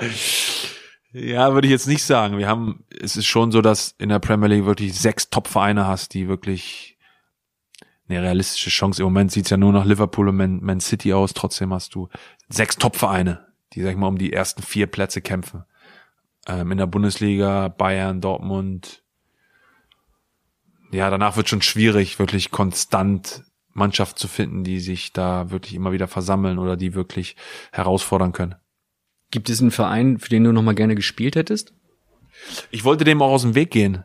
Da, dadurch, dass ich meine Entscheidung sozusagen anderthalb Jahre vor meinem Karriereende wirklich getroffen hatte, okay, dann ist Schluss, bin ich quasi dieser Versuchung auch wirklich total entgangen. Aus dem Weg gegangen.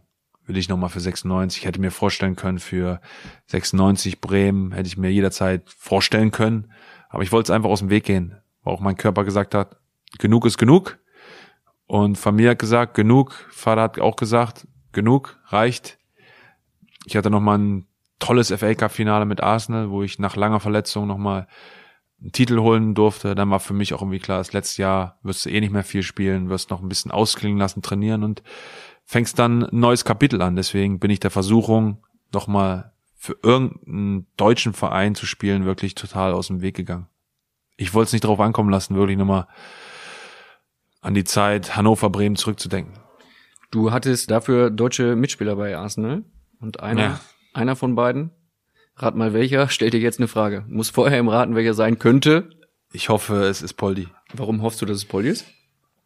Wir haben ähm, relativ eng beieinander gewohnt mhm. und haben Erfolg, Spaß und sehr viel davon gehabt. Es ist Poldi und äh, Spaß und ist ein gutes Stichwort. Abi, hoffe dir und deine Familie geht's gut in London und du hast bei Arsenal alles im Griff. Aber da mache ich mir keine Sorgen. Wünsche dir alles Gute, viel Glück und viele Grüße hier aus Japan. Hier kommt meine Frage. Ich bin ja oft am Reisen, viel unterwegs. Äh, und dann denke ich sehr, sehr oft an dich, wie du das mit deinen langen Beinen, mit deiner Größe machst. Äh, wann bist du das letzte Mal Eco geflogen? Oder hast dir gedacht, boah, leck mich am Arsch, wann ist die Reise endlich vorbei? Viele Grüße, dein Poldi. Oh, ist das schön. Es ist schön, mal wieder die Stimme zu hören.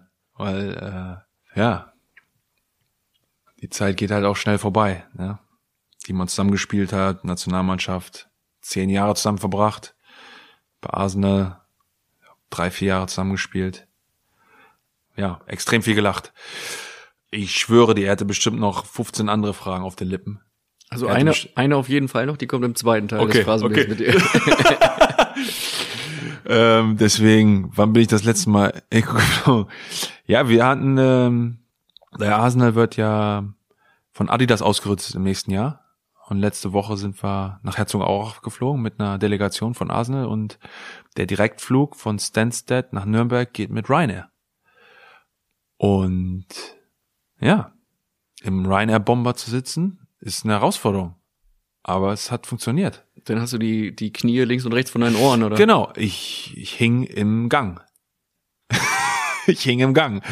Ich habe mir nicht ganz, ganz gedacht, leck mich am Arsch, aber ich habe gedacht, irgendwie klappt's trotzdem. Ja, aber ich hing schon sehr extrem im Gang mit meinem Bein. Das erdet doch dann mal wieder. Da sind wir doch wieder Ganz genau, ganz genau. Wir sind mit einer Delegation von 30 Leuten gereist und da gibt's halt keine Besonderheiten. Da gab's kein, äh, keine erste Reihe, kein Notausgangssitz für mich, einfach normal wie alle anderen auch. Ist ein Mitspieler wie Poldi eigentlich ein Geschenk, weil er immer so positiv ist und nie irgendwelche, irgendwelche Probleme sieht? Ja, es kann mega positiv sein, wirklich. Ich habe keinen einzigen Tag erlebt, wo er schlecht gelaunt in die Kabine gekommen ist. Keinen einzigen Tag. Und ich habe keinen einzigen Tag erlebt, wo er nicht auf den Platz gegangen ist und der erste Ball ging mit 180 km/h in den Winkel. Ohne warm zu laufen. Kein einziger Tag. Und er, er hat sich nie verletzt und nie schlecht drauf. Und dann denkt man sich, ja, solche Leute brauchst du um dich. Wiederum denkst du manchmal, ich als Typ, der über viele Sachen nachdenkt und manchmal auch kritische Momente findet, dass ich manchmal nicht lachen kann, dass ich hätte auch manchmal sagen können, jetzt lass mal stecken. Den einen oder anderen Spruch. Dir gegenüber oder? Ähm, nee, allgemein so der Gesamtsituation des Teams. Er war halt wieder sehr schnell auch wieder darauf, was kommt als nächstes. Ist auch eine große Gabe. ja, ein Tag ohne Lächeln ist wirklich ein verlorener Tag für ihn. Und der Spruch sagt es sich, glaube ich, hundertmal am Tag. So eine positive Natur gibt selten in der Welt. Deswegen habe ich die Zeit sehr, sehr genossen. Auf der einen Seite und manchmal habe ich mich auch gefragt, ja, jetzt kannst du auch mal ruhig sein. Du hattest auch Mesut Özil um dich äh, herum, der ja. zuletzt viel kritisiert wurde. Ist das ein Thema, mit dem du dich dann beschäftigst, wo du ihn mal fragst, hey, was ist los, kann ich dir helfen? Oder lässt dich das völlig kalt? Ja, jetzt gerade nicht, weil wir uns nicht mehr so häufig sehen. Und ich habe für dich überlegt, wir haben zusammen in Bremen gespielt, in bei Arsenal gespielt und bei der Nationalmannschaft. Es gab keinen einzigen Spieler, mit dem ich drei Stationen geteilt habe. Nur ihn. Und deswegen, wir haben eine ganz lange Zeit zusammen gespielt, wo wir uns auch gut kennengelernt haben, wo wir uns auch schätzen gelernt haben, Vertrauen gelernt haben, auch das eine oder andere kritische Wort ist gefallen. Wir haben uns immer wieder auch gewissermaßen zusammengerauft und wir wussten einfach, dass wir uns aufeinander verlassen konnten. Ne, ich habe versucht, ihn zu unterstützen, wenn wir mussten uns ja immer auch abmelden, Whereabouts nennt sich das bei gewissen Doping-Geschichten. Ich habe das dann halt für ihn übernommen, weil ich wusste, ich mach's und wir sind immer zusammen, deswegen kann er nicht schief gehen. habe das dann für viele Teamkollegen auch einfach übernommen, weil es, die wussten, sie können sich auf mich verlassen. Andererseits konnte ich ihm oft den Ball geben, wenn ich unter Druck stand und wusste, er konnte die Situation lösen. Das, was er eben am besten machen kann. Und manchmal tut's mir dann auch weh, wenn ich die Situation sehe, wie seine Nationalmannschaftskarriere geendet hat, wie meine geendet hat, ist das ein großer Unterschied. Wenn ich dann sage, ja, so wünsche ich das keinem. Ja, deswegen, trotzdem muss man ihm auch gewissen Raum lassen, denn er ist erwachsen genug für sich zu entscheiden, was für ihn gut ist, was er machen möchte, wie er es auch empfindet. Trotzdem hatten wir auch eine ganz besondere Beziehung, an die ich auch oft, oft denke, wenn solche Momente, wenn er kritisiert wird, wenn er sich mal wieder ja, ein bisschen runterziehen lässt, auch von der Gesamtsituation. Aber grundsätzlich kann man ihn noch nicht ändern und er ist erwachsen genug, um seine eigenen Entscheidungen zu treffen. Einige hätte ich anders getroffen, aber ich stecke nicht in seiner Haut. Also so ein Erdogan-Foto hättest du eher weniger gemacht. Von mir wahrscheinlich nicht gegeben. Ich kann aber auch nicht sprechen darüber, weil ich bin in Deutschland geboren und meine Eltern sind auch in Deutschland geboren.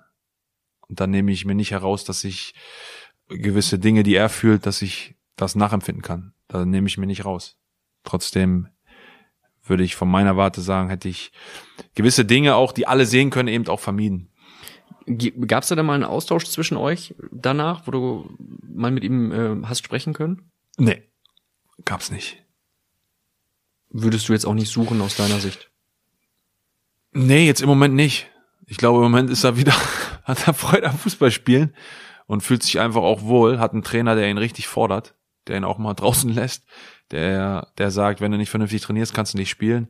Da geht er gerade ein bisschen drin auf. Und das letzte Spiel, was ich von ihm gesehen habe, hat mir sehr, sehr gut gefallen, weil ich Dinge gesehen habe, die man vorher vielleicht nicht gesehen hat. Also ja, er lässt sich herausfordern. Ja, er lässt sich auch ein auf nicht nur, dass er denkt, er ist immer im Recht, nee, er lässt sich auch auf Dinge ein, die andere vielleicht von ihm verlangen. Da möchte ich halt mehr von sehen. Wenn ich dazu beitragen kann, ich glaube, er wüsste, dass er mit mir sprechen könnte. Und dass er auch von mir sozusagen äh, eine ehrliche Antwort bekommen würde. Das wüsste er. Also liegt es an ihm.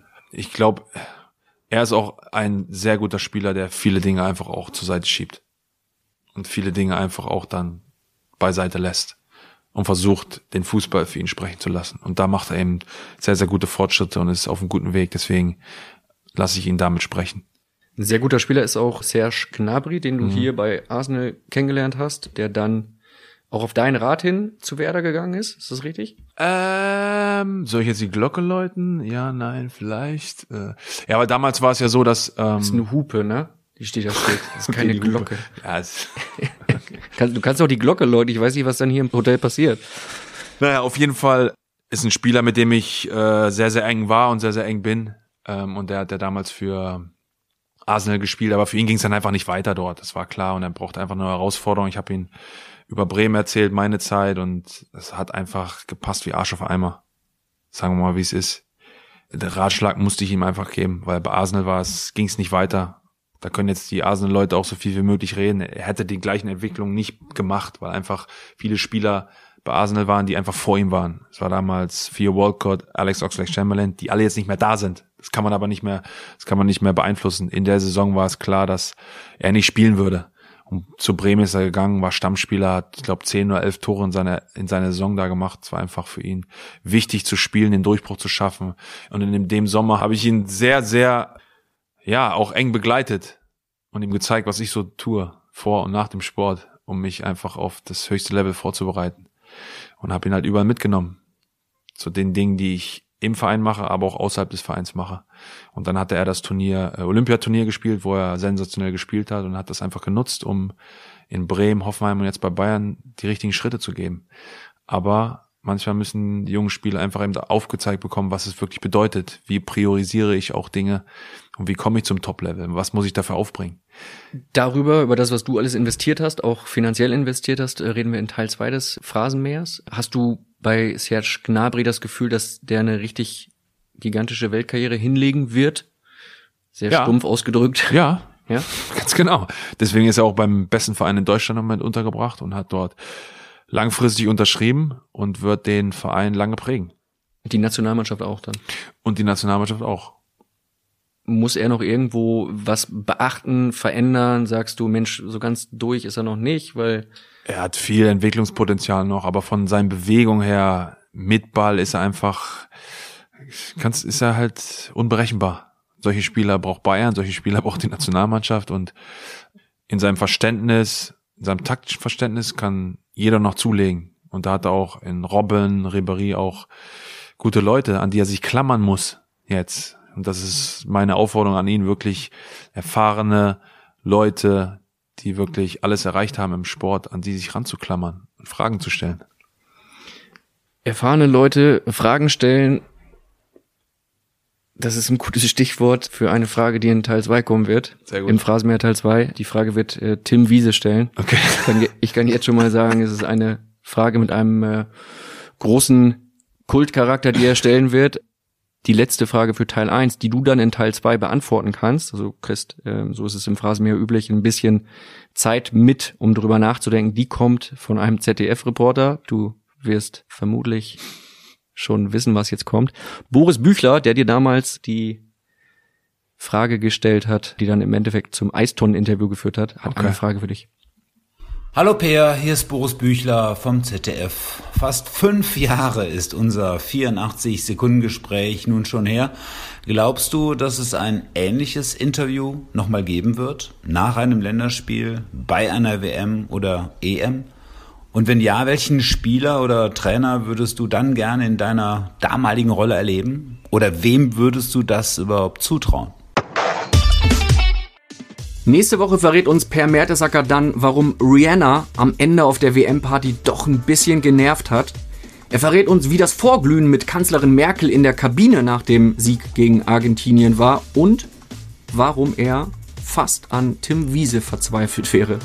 Wenn du Bock hast, in der Zwischenzeit eine schöne, positive Bewertung auf iTunes zu hinterlassen, dann würde ich mich riesig freuen.